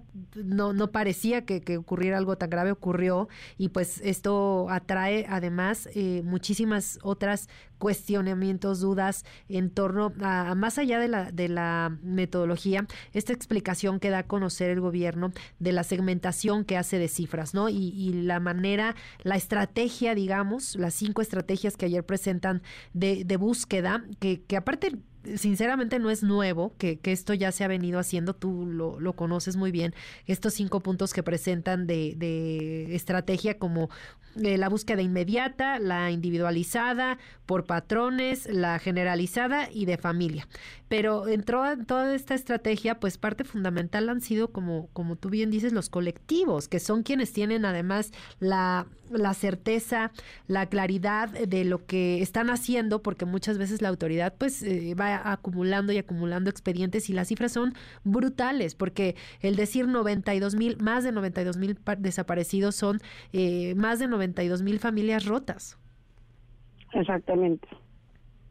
¿Y qué ocurre en el caso, por ejemplo, de la, como tú dices, por ejemplo, los registros, ¿no? De las personas eh, localizadas, ellos especifican que son 16.681 personas eh, localizadas que pues no saben dónde están. Esto es un 15% aproximadamente del total eh, de los 110.964 registros que tienen y que ayer el propio presidente decía, no vamos a borrar eh, cifras, no vamos a borrar números, vamos a, establecer siempre la, la, verdad, vamos a establecer todos los canales de comunicación posibles con las familias, con las fiscalías, un trabajo conjunto, pues para poder tener eh, justo la certeza de que si una persona está eh, localizada, pero no se conoce el paradero. Parece una, una cuestión increíble, pero pues así es. Ellos dicen está eh, con indicios de ser localizada en algún estado, en alguna otra parte, pero pues en realidad no han dado con ella. Es decir, pues sigue, sigue desaparecida. Sí, exactamente, no entendemos. Ahí yo no entiendo ese detalle que dicen, tocamos puerta por puerta. La mía nunca la tocaron, o sea, mi hijo no existe en tu registro. O sea, no, no existen mis hijos en el registro de, de ellos, donde están tocando puerta por puerta buscando los desaparecidos. No entendemos, porque nosotras somos más de dos mil madres que estamos unidas aquí en Sonora y a nadie de las madres buscadoras les han tocado la puerta para preguntar por su desaparecido nadie. Entonces no entendemos el, tema que están diciendo ellos, que están haciendo ese registro, tocando puerta por puerta y que han localizado más de 13 mil personas porque no las están poniendo, a ver, a esta persona la encontramos como lo hacemos nosotras. Yo tengo localizadas personas con vida, voy y las presento en las páginas y digo, ya la localizamos con vida y se la entregamos a la familia. Ellos, ¿por qué no lo hacen? Claro. Y además, eh, ayer, por ejemplo, decía eh, Teresa Guadalupe Reyes, la, nueva titular de la Comisión Nacional de Búsqueda, y eh, pues la verdad que hasta en la conferencia se notaba pues como incómoda, ¿no? Como preocupada porque los cuestionamientos sí, sí vinieron por parte de, algunos compañeros de, de, la prensa y pues ella decía que también hay falta mucho trabajo, ¿no? Con las, con las fiscalías, en hacer, incluso ella reconocía, ¿no? Eh, que están trabajando en las correcciones, en las actualizaciones necesarias de, de, todos, de todos estos sistemas, bases de datos, porque efectivamente eh, se encuentran en un universo de registros de personas que no cuentan con toda la información necesaria, ni siquiera eh, incluso a veces para activar una, una búsqueda, ¿no? Ella, ella lo decía ayer y, precisamente de ella quería preguntarte, Ceci, si han tenido eh, ya con la llegada de esta, digamos, nueva dirección por parte de la Comisión Nacional de Búsqueda, algún acercamiento, alguna otra eh, reunión, plática con colectivos? Pues mira, nada más tuvimos la reunión con ella. Nada más con ella tuvimos la reunión y pues eh, solamente quedó en una plática que se hizo una petición, no, no, nos cumplió la petición que le hicimos, pero igual, mira, yo como le comenté a mis compañeras, la estamos dejando trabajar. Porque ella dijo que estaba patas para arriba la comisión, que iba a tratar de ir acomodando las cosas, apenas tiene dos meses, pues le estamos dando el beneficio de la duda de que sí de verdad quiere trabajar y quiere hacer las cosas, porque ella nos habló muy bonito de todo lo que está haciendo, de lo que quiere hacer, de los planes que tiene, esperemos que los cumpla de verdad, porque aquí lo que necesitamos son hechos, no dichos, porque de dichos ya tenemos cinco años con dichos y nunca se hizo nada.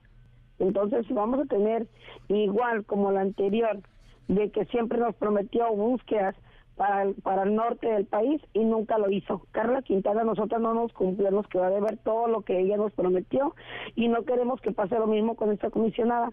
Queremos que se ponga a trabajar de verdad. Nosotros en Sonora tenemos una muy buena coordinación con el comisionado. Javier Díaz Ballesteros es una persona excelente ser humano y excelente apoyo en el tipo eh, en la búsqueda de personas desaparecidas es un tipazo de verdad. Y en Sinaloa también tenemos muy buen apoyo por parte de la comisión de búsqueda del, norte de, de Sinaloa y pues eh, queremos que todas partes esté igual. Yo no quiero solamente decir, no, pues en Sonora yo tengo muy buen apoyo y en Sinaloa también en búsqueda, pero ¿cómo estamos hablando de Jalisco? Claro. Apenas estamos hablando bien, eh, entablando buena conversación con el comisionado, pero no queremos buenas conversaciones, queremos buenas acciones y de verdad que sean acciones de búsqueda en campo y con todas las víctimas por igual, que no anden viendo colores de camisas, que trabajen con todas por igual. Entonces, eso sería una buena estrategia de, de trabajo de hiciera Terelupe para todos los colectivos por igual pues ahí están, eh, claro, los, los cuestionamientos que a veces siguen, ¿no? Que, que las dudas siempre, siempre surgen y que lo fundamental más allá de las cifras son, son las historias y son, como, como tú nos dices, pues que, que las familias eh, que están ahora eh, con algún ser querido desaparecido lo logren encontrar, de alguna manera tengan esa paz de saber qué, qué ocurrió con sus familiares. Y pues, Ceci Flores, de verdad te agradezco muchísimo estos minutos para MBS Noticias y, seguimos muy atentos a, tu caso y, por supuesto al de todos los desaparecidos. nosotros les agradecemos mucho a ustedes los medios porque sin ustedes nosotros no existiéramos. Ustedes son los que nos ayudan para que la voz de nuestros desaparecidos siga siendo escuchada. Y así será. Un abrazo, Ceci. Muchas gracias y muy buenos días. Igualmente. 9 de la mañana con 6 eh, minutos y antes de irnos a la pausa, escuchen esto. Y es la voz de Armando Manzanero, este extraordinario músico, compositor mexicano y lo estamos recordando porque justamente un día como hoy, pero de 2020, fallecía a los 85 años de edad. Esto es esta tarde Villoverde, Armando Manzanero. Regresamos. MBS Noticias con Sheila Amador, en ausencia de Luis Cárdenas. Regresamos.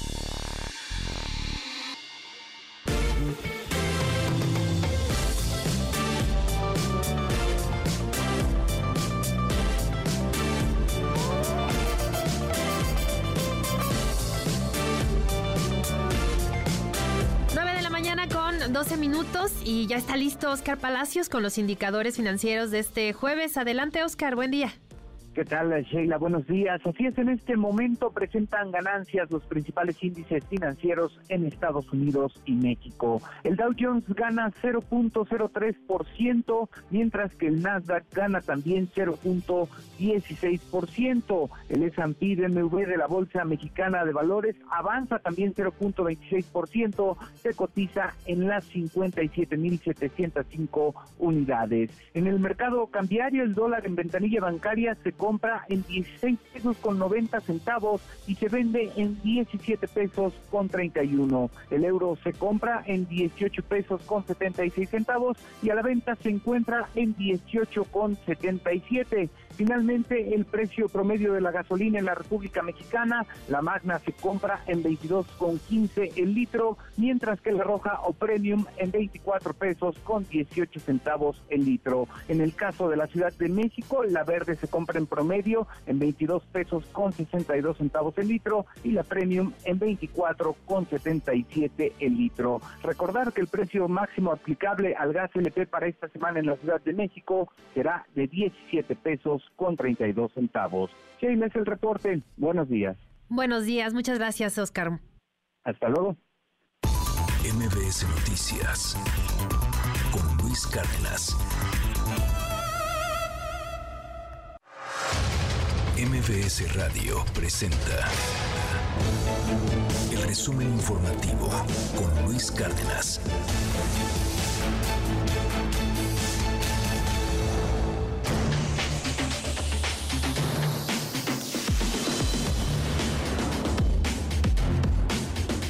De nueva cuenta saludo con mucho gusto a Coco García, que ya está lista con este segundo resumen informativo. Coco, adelante. Buen día, Shay. Buen día al auditorio. Un gusto saludarlos de nueva cuenta. Les comento que desde Palacio Nacional el presidente López Obrador pues aseguró que ya todo está listo para la inauguración de la megafarmacia en Huehuetoca, Estado de México, este viernes. El día de mañana van a estar inaugurando esta megafarmacia allá en el Estado de México. Y además dijo que ya están listos todos los medicamentos, que ya están nada más para ir a cortar el listón. Escucha. Pues ya se tienen todos los medicamentos que se requieren.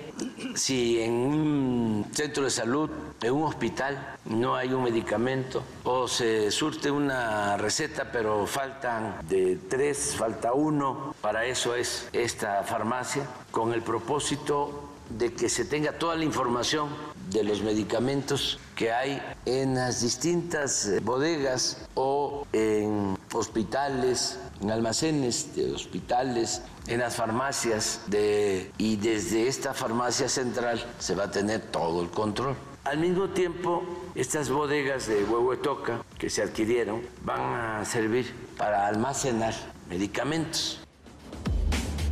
El dirigente de la Canaco en Piedras Negras, Coahuila, Héctor Javier Rodríguez, señaló que ante la llegada de más migrantes a la frontera del estado, los empresarios temen que haya un nuevo cierre del puente internacional del ferrocarril, así como en la circulación de automóviles, lo cual ha provocado serias afectaciones a la economía local. Escucha. Desafortunadamente hay todavía tensión en ese sentido, de que hay, pues ahora sí que riesgo de que pueda volver otra vez a, a colapsar aquí la frontera por, por el tema migratorio. Sigue llegando migrantes, al parecer no se está cumpliendo el compromiso de algunas autoridades y de la empresa de, de ferrocarriles. Solicitamos la intervención, pues tal vez más enérgica de las autoridades en contra de tal vez de la empresa. Es tierra de nadie, las puertas del país están abiertas de par en par para los migrantes, mientras no se tomen medidas desde el origen allá de contención o de dispersión o disuasión de migrantes, aquí vamos a seguir padeciendo. Y en redes sociales, Shea Auditorio, pues circula un video muy lamentable en el que dos jóvenes de Peribán en Michoacán lanzaron un perrito desde un puente para luego dispararle con una pistola de dardos. Afortunadamente, pues el perrito sobrevivió al caer sobre un río y logró escapar. El hecho causó, pues sí, obviamente mucha indignación entre los internautas y exige que se exigen que se den con los responsables con este par de jovencitos. Escucha. Eh, que vamos a aventar un perro pues de la novia. Corre, güey. Corre, corre. ¿Ventado? Sí. No mames. Soy el perro. Sí. Alguien me pasa la verga. ¡Ah! Ay, ay, ay. Se murió. No mames, a la verga, cayó vivo. Sí, güey. ¿Dónde cayó? Cayó abajo, me dio un vergador. Ya lo, ya lo miré. ¡Llora, llora! ¡Ay, se metió! ¡Ay, mamijas! ¡Casi! Pero metió un vergas y no se murió. Yo, de, de Ay, verdad, Coco, no. eh, las dos estábamos no fuera del aire así. No queríamos, No ver el ver. monitor que tenemos aquí. eh, porque sí, el video es muy feo. O sea, si el audio, nuestros amigos del auditorio l- lo escucharon y es, es complicado escucharlo y verlo. No, es no, no, es peor. que esto, co- o sea, de verdad indigna. O sea, no Sí. puede ser que dos jovencitos estén divirtiéndose, disfrutando de ver a un animalito sufrir. Sufrir. Y que ya se normalice, como muchas veces la violencia se normaliza en este país, pero el maltrato animal, la manera en que se ríen y todavía dicen, y no se murió. no se murió, o sea, ajá, cayó su vivo. intención era que se muriera ese Ajá. perrito. Es increíble que, que la sociedad se esté descomponiendo de esta manera. Tan lamentable que pues desde las familias no, no se inculquen valores, ¿no? Ujú. Este, porque estos estos jovencitos seguramente pues les parece normal y seguramente pues viven en un entorno donde pues el man- maltratar, Está intentar matar a un animal pues es normal, ¿no? Entonces creo que pues ahí debe pues es tarea de todos este sensibilizarnos claro. y, y señalar este tipo de cosas porque si alguien cree que esto está bien, no, no señores, no, No. está bien, no es correcto, no es normal y no es eh, real algo que nos pasa por la mente a todos el pensar que pues un animalito pues se pueda morir de esta forma Sí. tan tan cruel, Tan ¿no? cruel, sí, sí, sí, sí. Claro, y no falta la gente que dice, ay, es que nada más es un perro, también exageran, pero pues no, o sea, No, pues es un ser justo vivo. creo que estos actos después eh, generan otro tipo de Así violencias. es, así o sea, puede empezar con un perrito y después puede ser uno de sus compañeros, otra persona, o sea, puede desencadenar una cantidad de violencias que pues, Sí, sí, sí. después no. ya no es posible frenar. Sí, así es, así es. bueno, pues ahí está y ojalá que, que en alguien quepa la prudencia y que estos jovencitos pues de alguna u otra forma reciban un castigo acorde a lo que a lo que hicieron. Claro. Así es, Y, y pues, esperemos que sí. Y en Otra- no, otra- otra notita. falta una. En más información, Shea Auditorio les comento que el jefe de gobierno de la Ciudad de México, Martí Batres, confirmó que ya están realizando pruebas en el tramo elevado de la línea 12 del metro con miras a su próxima reapertura. Asimismo, rechazó que la población tenga desconfianza en la línea dorada y al contrario, esperan con ansias volver a usarla. Escucha al jefe de gobierno. Ya hubo dos aperturas. Uno, eh, la primera de que parte de Miscuac, un conjunto de estaciones de la, de la parte subterránea se abrieron, eh, todavía con la doctora Sheinbaum. Y luego ya me tocó a mí realizar la apertura de cinco estaciones del tramo elevado. Y la afluencia es muy grande. Es decir, no hay elementos eh, eh, para que nosotros pensemos que la gente que lo usaba ya no regresó a usarlo. Entonces está usando tanto el tramo subterráneo de línea 12 como las cinco estaciones del tramo elevado. Y además mucha gente preguntando cuándo está ya la otra parte porque quiere ya utilizar el resto. Ahora sí, hasta ahí este resumen. Ahora Oye, sí. rapidísimo, digo, antes de irnos este, a otra información más seria, eh, que ayer ya se habilitó de nueva cuenta la, la eh, cuenta de Twitter, bueno, ex Twitter, Ah, sí, ex de, de Vicente, de Vicente Fox, que estábamos con un pendiente, ¿no? Sí, De que- no, yo no pude de que dormir todo es- este mes. Ya sé. Y este, y, y pues hasta ahorita todavía no Está ha- muy paz, está muy ¿no? calladito. Muy ecuánime, No, no, no el expresidente. Sí, no ha escrito, no ha publicado nada.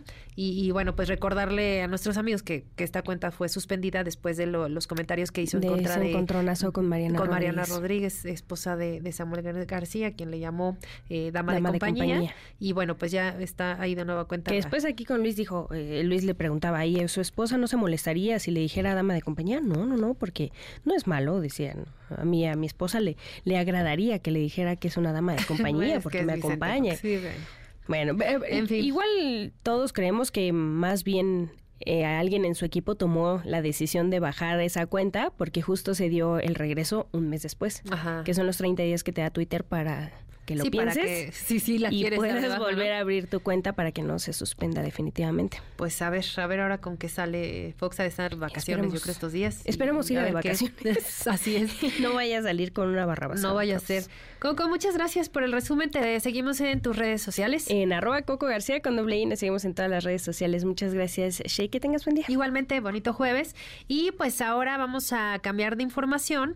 No menos importante, ya les decía, nos vamos a enlazar hasta la sede de la Cruz Roja Mexicana, eh, aquí en Polanco, en la Ciudad de México, porque ya les adelantábamos que inició ya la, la vacunación. eh, comenzó a, ven- a venderse esta vacuna contra COVID-19 de Pfizer. ¿Y qué pasó, Manuel Hernández? Cuéntanos, porque parece que ya se acabaron.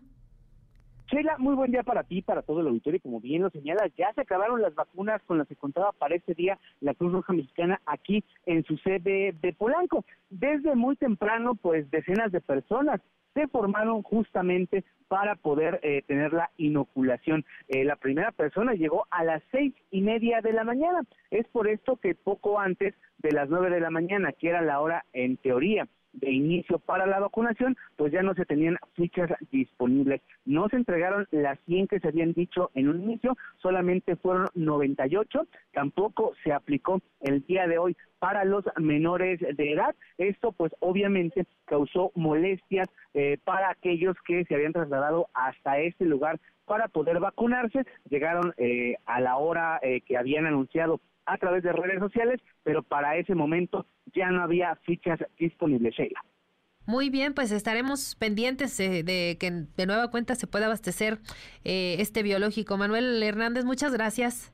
Seguimos al pendiente. Eh, nada más eh, aclarar que, de acuerdo con los datos que nos ha, ha proporcionado la propia Cruz Roja Mexicana, cada día van a ser eh, un máximo de 100 vacunas para adultos, 100 vacunas para menores, eh, eh, y se van a dar las fichas conforme la gente vaya llegando, Sheila. Muy bien, pues a madrugar quienes eh, quieran vacunarse allá en la Cruz Roja. Muy buen día, Manuel. Muchísimas gracias. Excelente día para ti y para todo el auditorio. Son las 9 con 24, nos vamos a una pausa, pero no se vayan porque vamos a platicar de muchos otros temas. Aguas, porque ya les decía, es el Día de los Santos Inocentes. No me los vayan a chamaquear, volvemos. MBS Noticias. Cultura y espectáculos.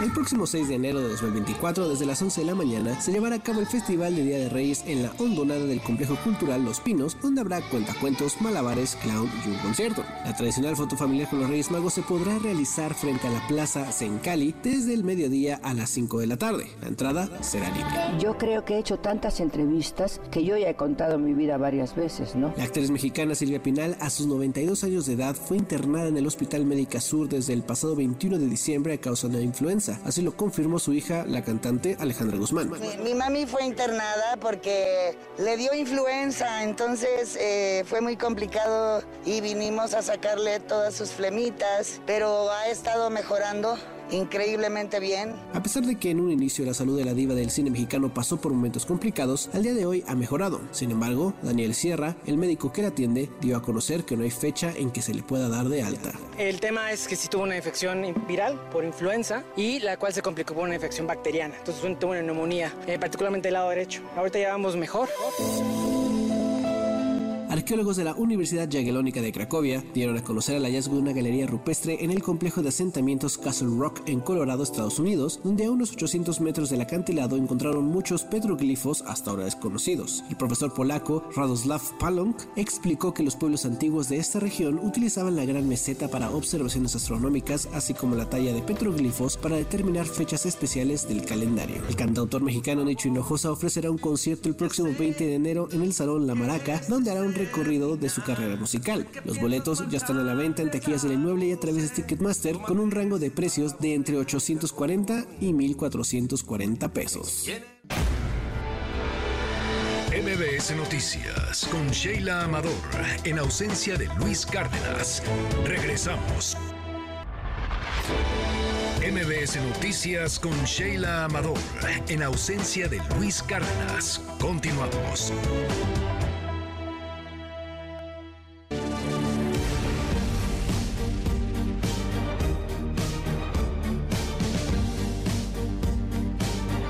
Mañana con 32 minutos. Continuamos en la primera emisión de MBS Noticias. Gracias, gracias por seguir aquí.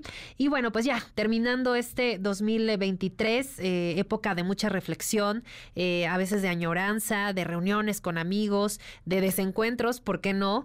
Eh, también de, muchos planes a futuro. Una época en la que pensamos mucho en nosotros, pero también en, nuestra familia, en todos nuestros compañeros de trabajo, cómo vamos a pasar estas fechas y la salud mental creo es fundamental, eh, también muy importante abordar este tema porque pues hemos hablado a lo largo de este año de, de muchos asuntos muy tristes, muy lamentables, mucha violencia, eh, las, las guerras. Eh, muchas situaciones que nos han generado quizá por ahí sentimientos de tristeza, de, de, desesperación a veces o de angustia. Y creo que es importante abordarlo, es importante hablar de ello y para eso está esta mañana con nosotros la doctora Gaby Garza. Ella es doctora en ciencias de la familia, educadora y consultora familiar. Doctora Gaby, gracias por estar en esta cabina de MBC Noticias. Gracias a ti, Sheila, por invitarme y gracias a todo el auditorio por escucharnos. Pues en principio, eh, ¿cómo abordar esta, estas fechas? ¿Cómo sobrellevarlas para quienes las sufren y para quienes las disfrutan mucho también cómo ayudar a quienes las padecen. Claro que sí, es, es, muy normal, como lo mencionas, que haya personas que en estos momentos del año no se sientan del todo felices como, como esperamos, ¿no? Socialmente estas fechas tienen como muchas expectativas, mucha convivencia, mucha alegría, mucha compañía y hay quien puede estar viviendo lo opuesto y lo contrario. Puede haber que, puede pasar que en alguna familia a lo mejor estas son fechas difíciles por recordar algún ser querido que falleció o que ya no está, y que este año, a lo mejor al principio de este año falleció y en este momento ya no celebra esta tradición familiar, o puede ser que alguna familia tenga en este momento a alguna persona enferma, alguna noticia de salud que pues no nos da mucha alegría, como dice la imposición social de estas fechas de ser feliz, alegría, regalos, regalos gozo y todo. Entonces, esa es una realidad que tenemos que hacer frente y abordar y, se comienza trabajando con la parte de buscar el bienestar. O sea, la salud mental tiene que ver con buscar ese bienestar, buscar como este equilibrio para poder afrontar y enfrentar las situaciones de estrés que me pone en la vida una fiesta de fin de año puede ser estrés para alguna persona y hay que... La cena. La cena. simplemente. podemos ir de estrés desde en casa, las amas de casa que a lo mejor tienen demasiadas expectativas puestas sobre ellas, en que cada año queda el mejor platillo y entonces todos estamos en la expectativa que eres la mejor anfitriona y me tienes que atender de la mejor manera. Eso también puede generar estrés y hay que aprender a respetarlo. Entonces aquí lo primero sería no tener demasiadas expectativas y, y si quiero hacer yo algo, abrir las puertas de mi casa o yo hacer la mejor cena de Año Nuevo, hacerlo con mucho gusto, hacerlo porque lo quiero hacer, porque así me gusta a mí y no porque necesito el aplauso y el reconocimiento de los demás, porque eso me genera estrés y no me da salud mental. Claro, claro. Otra cosa importantísima puede ser la parte de las familias que han perdido a un ser querido, que es muy, muy normal muy natural porque pues la muerte antropológicamente es algo que es parte del ser humano. Entonces, ¿cómo podemos hacerlo?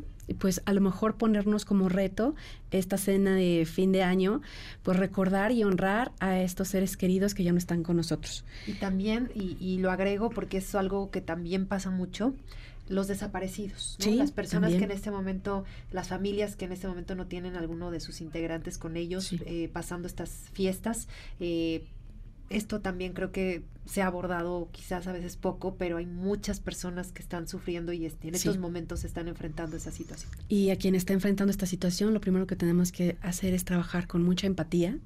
Empatía significa amar mi yo como amo al otro yo.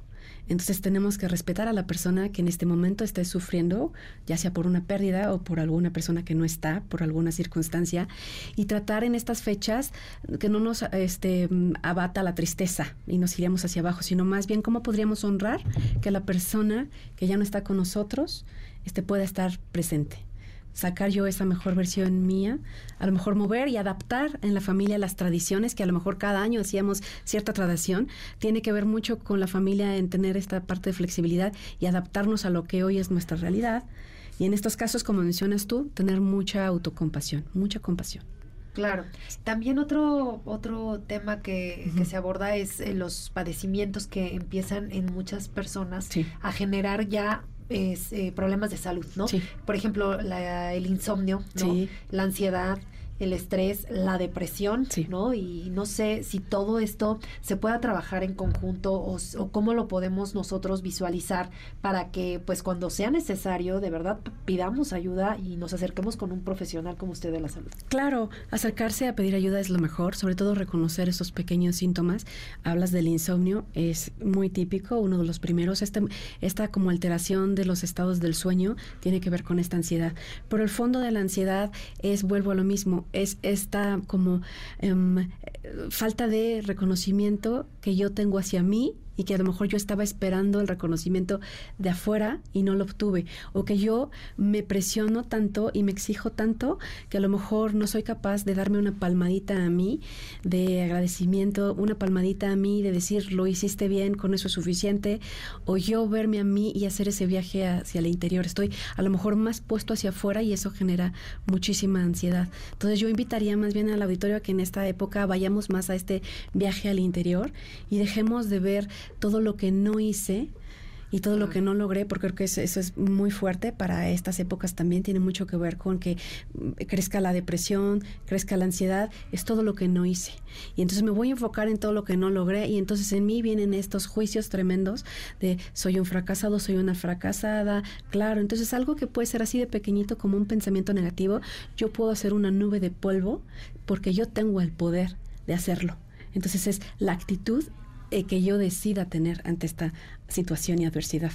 Eso es clave. A veces somos muy negativos, ¿no? A veces también somos eh, muy autocríticos. Y a veces, y otra, y otra cosa que a veces no nos la creemos, ¿no? A veces también hay quienes son personas muy exitosas, personas que tienen eh, muchas eh, cosas buenas en su vida, pero no lo reconocen, ¿no? Siempre hay esa falta de, de algo. ¿no? no, es suficiente. exacto, nunca es Para mí nunca es suficiente y esto puede venir igual de un patrón familiar en donde nunca fue suficiente para alguna figura paterna o materna y entonces yo hoy como adulto ya lo asumo como mío y soy una persona que me exijo demasiado, que me llevo al límite demasiado, que creo que me puedo hacer cargo de todo y de todos y llega un punto en el que puedes tronar y eso obviamente el cuerpo lo siente y de las emociones vienen las enfermedades. Entonces, como decías al inicio, sí, efectivamente en estas fechas también tiene mucho que ver con que aumentan las enfermedades porque están completamente conectadas a las emociones no resueltas. ¿Y, cómo podemos eh, tratarlo? Obviamente acercándonos con, terapia, con, ¿cómo? Primero es reconociéndolo. Yo creo que es un trabajo que tenemos que hacer personal. Como te decía, abrazarnos a nosotros, perdonarnos a nosotros, que es algo que muy pocos podemos hacer. Perdónate, perdonémonos, no lo logramos, está bien. No ganamos estos éxitos, no importa si no se sabe perder, ¿cómo vas a saber qué es ganar? A veces se pierde, a veces se gana. Y esas dos dualidades en la vida, saberlas equilibradas, eso es la felicidad. O sea, yo tengo una frase muy bonita que quería compartir contigo aquí de Winston Churchill que dice, el éxito es la capacidad de ir de fracaso en fracaso sin perder el entusiasmo. O sea, si pues yo, yo siento que a lo mejor no lo hice, no fue suficiente, no soy capaz, etcétera, pero el, la actitud que yo tome ante esa adversidad va a ser la diferencia. Si yo me quedo, te voy a poner una analogía, como en una mecedora, estoy en una mecedora, meciéndome, meciéndome para adelante y para atrás, para adelante y para atrás, es estar en la queja, es quedarme aquí. Me decías tú, ¿cómo le puedo hacer? Es que el poder está en ti. Sal y párate de esa mecedora y camina y traza tu propio camino. Y en ese camino va a haber fracasos, sí, Puede que se presente la enfermedad, sí, pero todo tiene que ver con la actitud que tú tomes.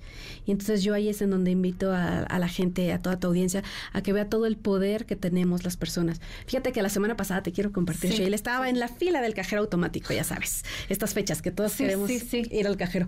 Adelante de mí había una persona que dice a, a mí y a los de atrás, híjole, yo les digo que siempre que vengo al cajero se descompone cuando yo lo toco. Y entonces le dicen las personas de atrás, bueno, ¿qué te parece si te vas al final de la fila? Y yo dije, no, esto es broma. Bueno, pues yo estaba atrás de él. Una vez que él se fue y sacó su dinero, el cajero automático se descompuso. Es en serio, este es un ejemplo muy pequeño. Exacto, exacto. De cómo tenemos ese poder y no reconocemos que tenemos ese poder hacia cosas positivas. Los seres humanos tenemos esa gran capacidad. Entonces tú tienes el poder de elegir el camino que tú quieres trazar, tú, tú, tienes esa fuerza, pero no, no lo creemos, no lo creemos. Entonces yo diría más bien, vamos a cuestionarnos si realmente crees y sabes todo el poder que tienes, entonces prepárate porque tienes que pensar dos veces lo que pides.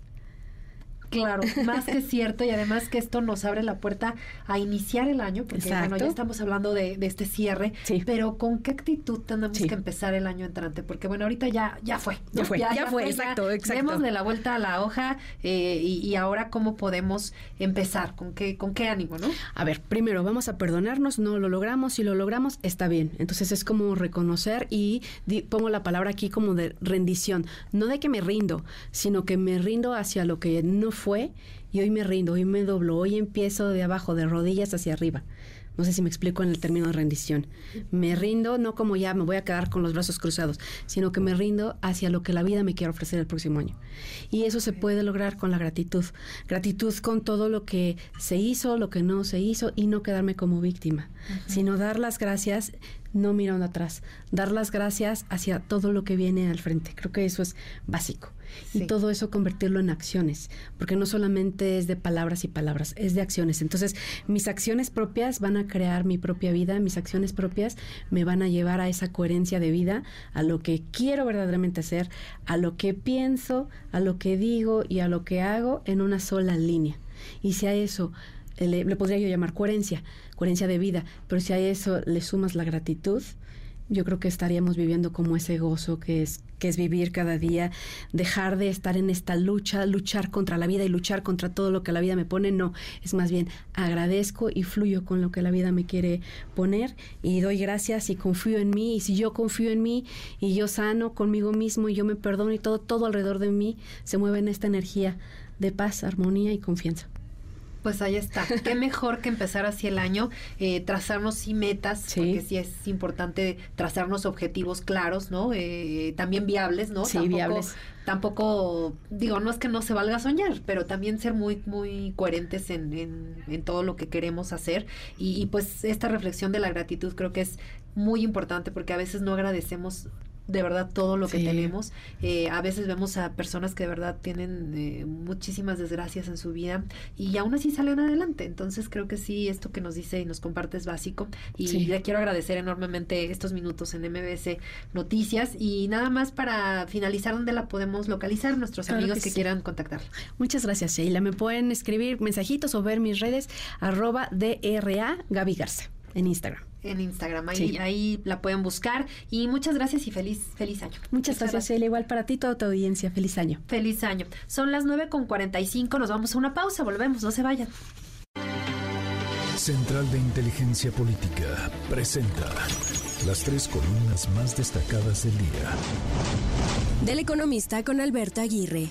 Morelos cerrada? En las próximas elecciones en 2024, Morelos contará con una gobernadora. Las tres candidatas destacadas son Lucía Mesa, respaldada por PRI, PAN, PRD y redes sociales progresistas. Margarita González Arabia, respaldada por Morena, el Partido Verde, el PES y el Partido del Trabajo. Y Jessica Ortega por Movimiento Ciudadano. A cinco días del cierre de las precampañas, todas se preparan para la siguiente etapa del proceso electoral. De Milenio con Jorge Cepeda Patterson. Tren Maya sí, la aerolínea no tanto. La decisión de que el ejército gestione una aerolínea en México es objeto de críticas. El autor dice que esta medida no favorece a las masas empobrecidas, dado que la mayoría rara vez utiliza aviones, por lo que se plantean preocupaciones. ¿Usted qué opina de todo esto? Finalmente del portal Opinión 51 con Adela Navarro. Solo falta Peña. Si alguien aprovechó el estigma de corrupción que rodeó y rodea al expresidente Enrique Peña Nieto, fue el presidente Andrés Manuel López Obrador. Pero ahora las cosas han cambiado. Expriistas señalados por corrupción buscan fuero político, uniéndose a Sheinbaum para evitar investigaciones y mantenerse impunes, revelando una promiscuidad política y cinismo al abandonar el PRI en declive para unirse al partido gobernante y lavar su mala fama. Un movimiento bastante hipócrita. Con síntesis de Mariana Peralta, estas fueron las columnas del día. Síguenos en la cuenta de Twitter, arroba mx-arma. MBS Noticias con Sheila Amador, en ausencia de Luis Cárdenas. Regresamos. MBS Noticias con Sheila Amador, en ausencia de Luis Cárdenas. Continuamos.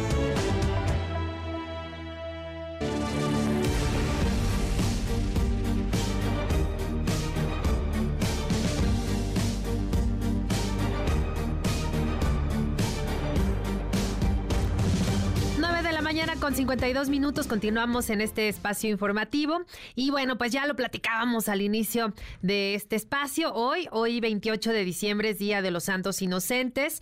Aguas porque las bromas pueden estar a todo lo que dan, que no presten dinero. Todas estas tradiciones que siempre eh, cada 28 de diciembre recordamos los mexicanos, pero pues que quizá por ahí también se pierda un poco o se haya perdido a lo largo de los años esta, esta tradición que, que pues data, ya lo decimos, desde épocas bíblicas. Y justo para platicar de esto esta mañana le agradezco enormemente a Enrique Ortiz, divulgador cultural y escritor que platique con nosotros. Muy buenos días.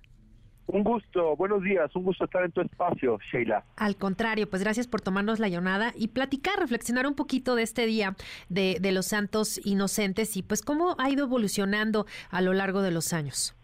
Sí, bueno, el origen de el Día de los Santos Inocentes viene de un episodio bíblico que viene del Nuevo Testamento y que solamente uno de los cuatro evangelios canónicos, canónicos, perdón, el de San Mateo, es quien lo menciona, quien hace alusión a este episodio. ¿Y qué es lo que sucede o qué es lo que nos relata? Pues se da eh, en tiempos, este episodio se da en tiempos de Herodes primero, Herodes el Grande, y este eh, gobernante ah, vinculado con el Imperio Romano, con una relación clientelar, da una orden, da una orden de ejecutar a todos los niños nacidos en Belén menores de dos años. ¿Por qué razón? Porque eh, de acuerdo al Evangelio de Mateo, este Herodes pues eh, dio esta orden porque se vio engañado por algunos sabios de Oriente cuando le habían prometido darle a conocer el lugar donde iba a nacer pues Jesús, ¿no? Y de esta forma, en venganza, pues al ser burlado por los famosos magos que nosotros aquí en México conocemos como Reyes Magos, pues envió a matar a todos estos niños de Belén menores de dos años, ¿verdad? Y así fue como pues eh, asesinan a estos inocentes, porque pues son niños, ¿verdad? Que no habían pecado, niños pues puros del alma, de cierta forma. Y la realidad es que, ¿por qué los manda a matar? Pues porque tiene miedo Herodes. Tiene miedo de que él o su hijo sean eh, suplantados por el Mesías, ¿verdad? Porque todo esto obviamente dentro de las creencias de eh, el pueblo judío, porque ya se había vaticinado, ya sabía, perdón, ya se había previsto que iban a ser el Mesías eh, en Belén, que es nada más y nada menos que Jesús. Y obviamente todo esto con el paso de los siglos, con el paso incluso de los milenios, pues nos lleva a los países latinoamericanos, a España, donde el Día de los Santos Inocentes, pues es cuando tenemos esta tradición de hacer bromas, de pedir dinero y no devolverlo, ¿no? Eh, obviamente, pues con este fin, pues de eh, eh, recordar este episodio. Sí, y también, eh, no sé si, si coincidas con, conmigo, Enrique, pero no sé si se ha perdido un poco eh, en los últimos años un poco la tradición de, las bromas, como que ya pasa la fecha mucho más eh, de largo y, pues se ha perdido un poquito esta, esta tradición.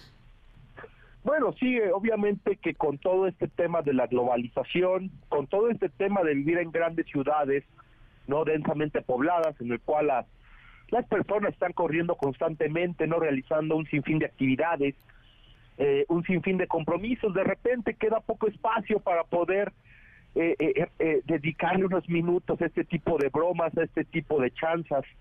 Incluso, ¿no? Para poder incluso pedir dinero al familiar, al amigo, al tío. ¿Por qué? Porque nuestra dinámica diaria, a pesar de que muchos estamos de vacaciones en estos días, pues de repente lo impide, ¿no? ¿Cuántas personas no estarán preparando hoy la maleta para salir de viaje con la familia a una playa o posiblemente a visitar algún rincón de México donde viven los tíos, los primos? De repente también este tema de el mundo globalizado pues es complicado, ¿no? De de, mantener estas tradiciones tan añejas, ¿no? Que en el pasado pues era parte fundamental del día a día. Sí, era, era algo muy eh, común y yo recordaba muy tempranito a nuestros amigos del auditorio que eh, yo recuerdo que había ocasiones en las que los diarios, los grandotes, los diarios de circulación nacional a veces publicaban portadas falsas eh, de noticias que, bueno, lo, llegamos a hacer hasta aquí en MBS en alguna ocasión, en alguno de nuestros espacios, con notitas que preparaban nuestros reporteros, con notitas falsas, curiosas, ¿no? Chistosas de de cosas o de barbaridades que decíamos, no, esto no puede pasar. A veces creo que la realidad ya ha superado la ficción y que a veces ya no, no sabemos distinguir entre lo real y lo no real, pero pues lo de los diarios, ¿no? Era algo muy común. Era algo tradicional. Tradicional. y también algo muy relevante, ¿no? Era, eh, ¿tú te acuerdas de la frase de inocente, inocente palomita, no te dejes engañar? Sí, sí. Que también, pues era la forma en la que se preveía a las personas pues que, que estuvieran al pendiente, que, que tuvieran cuidado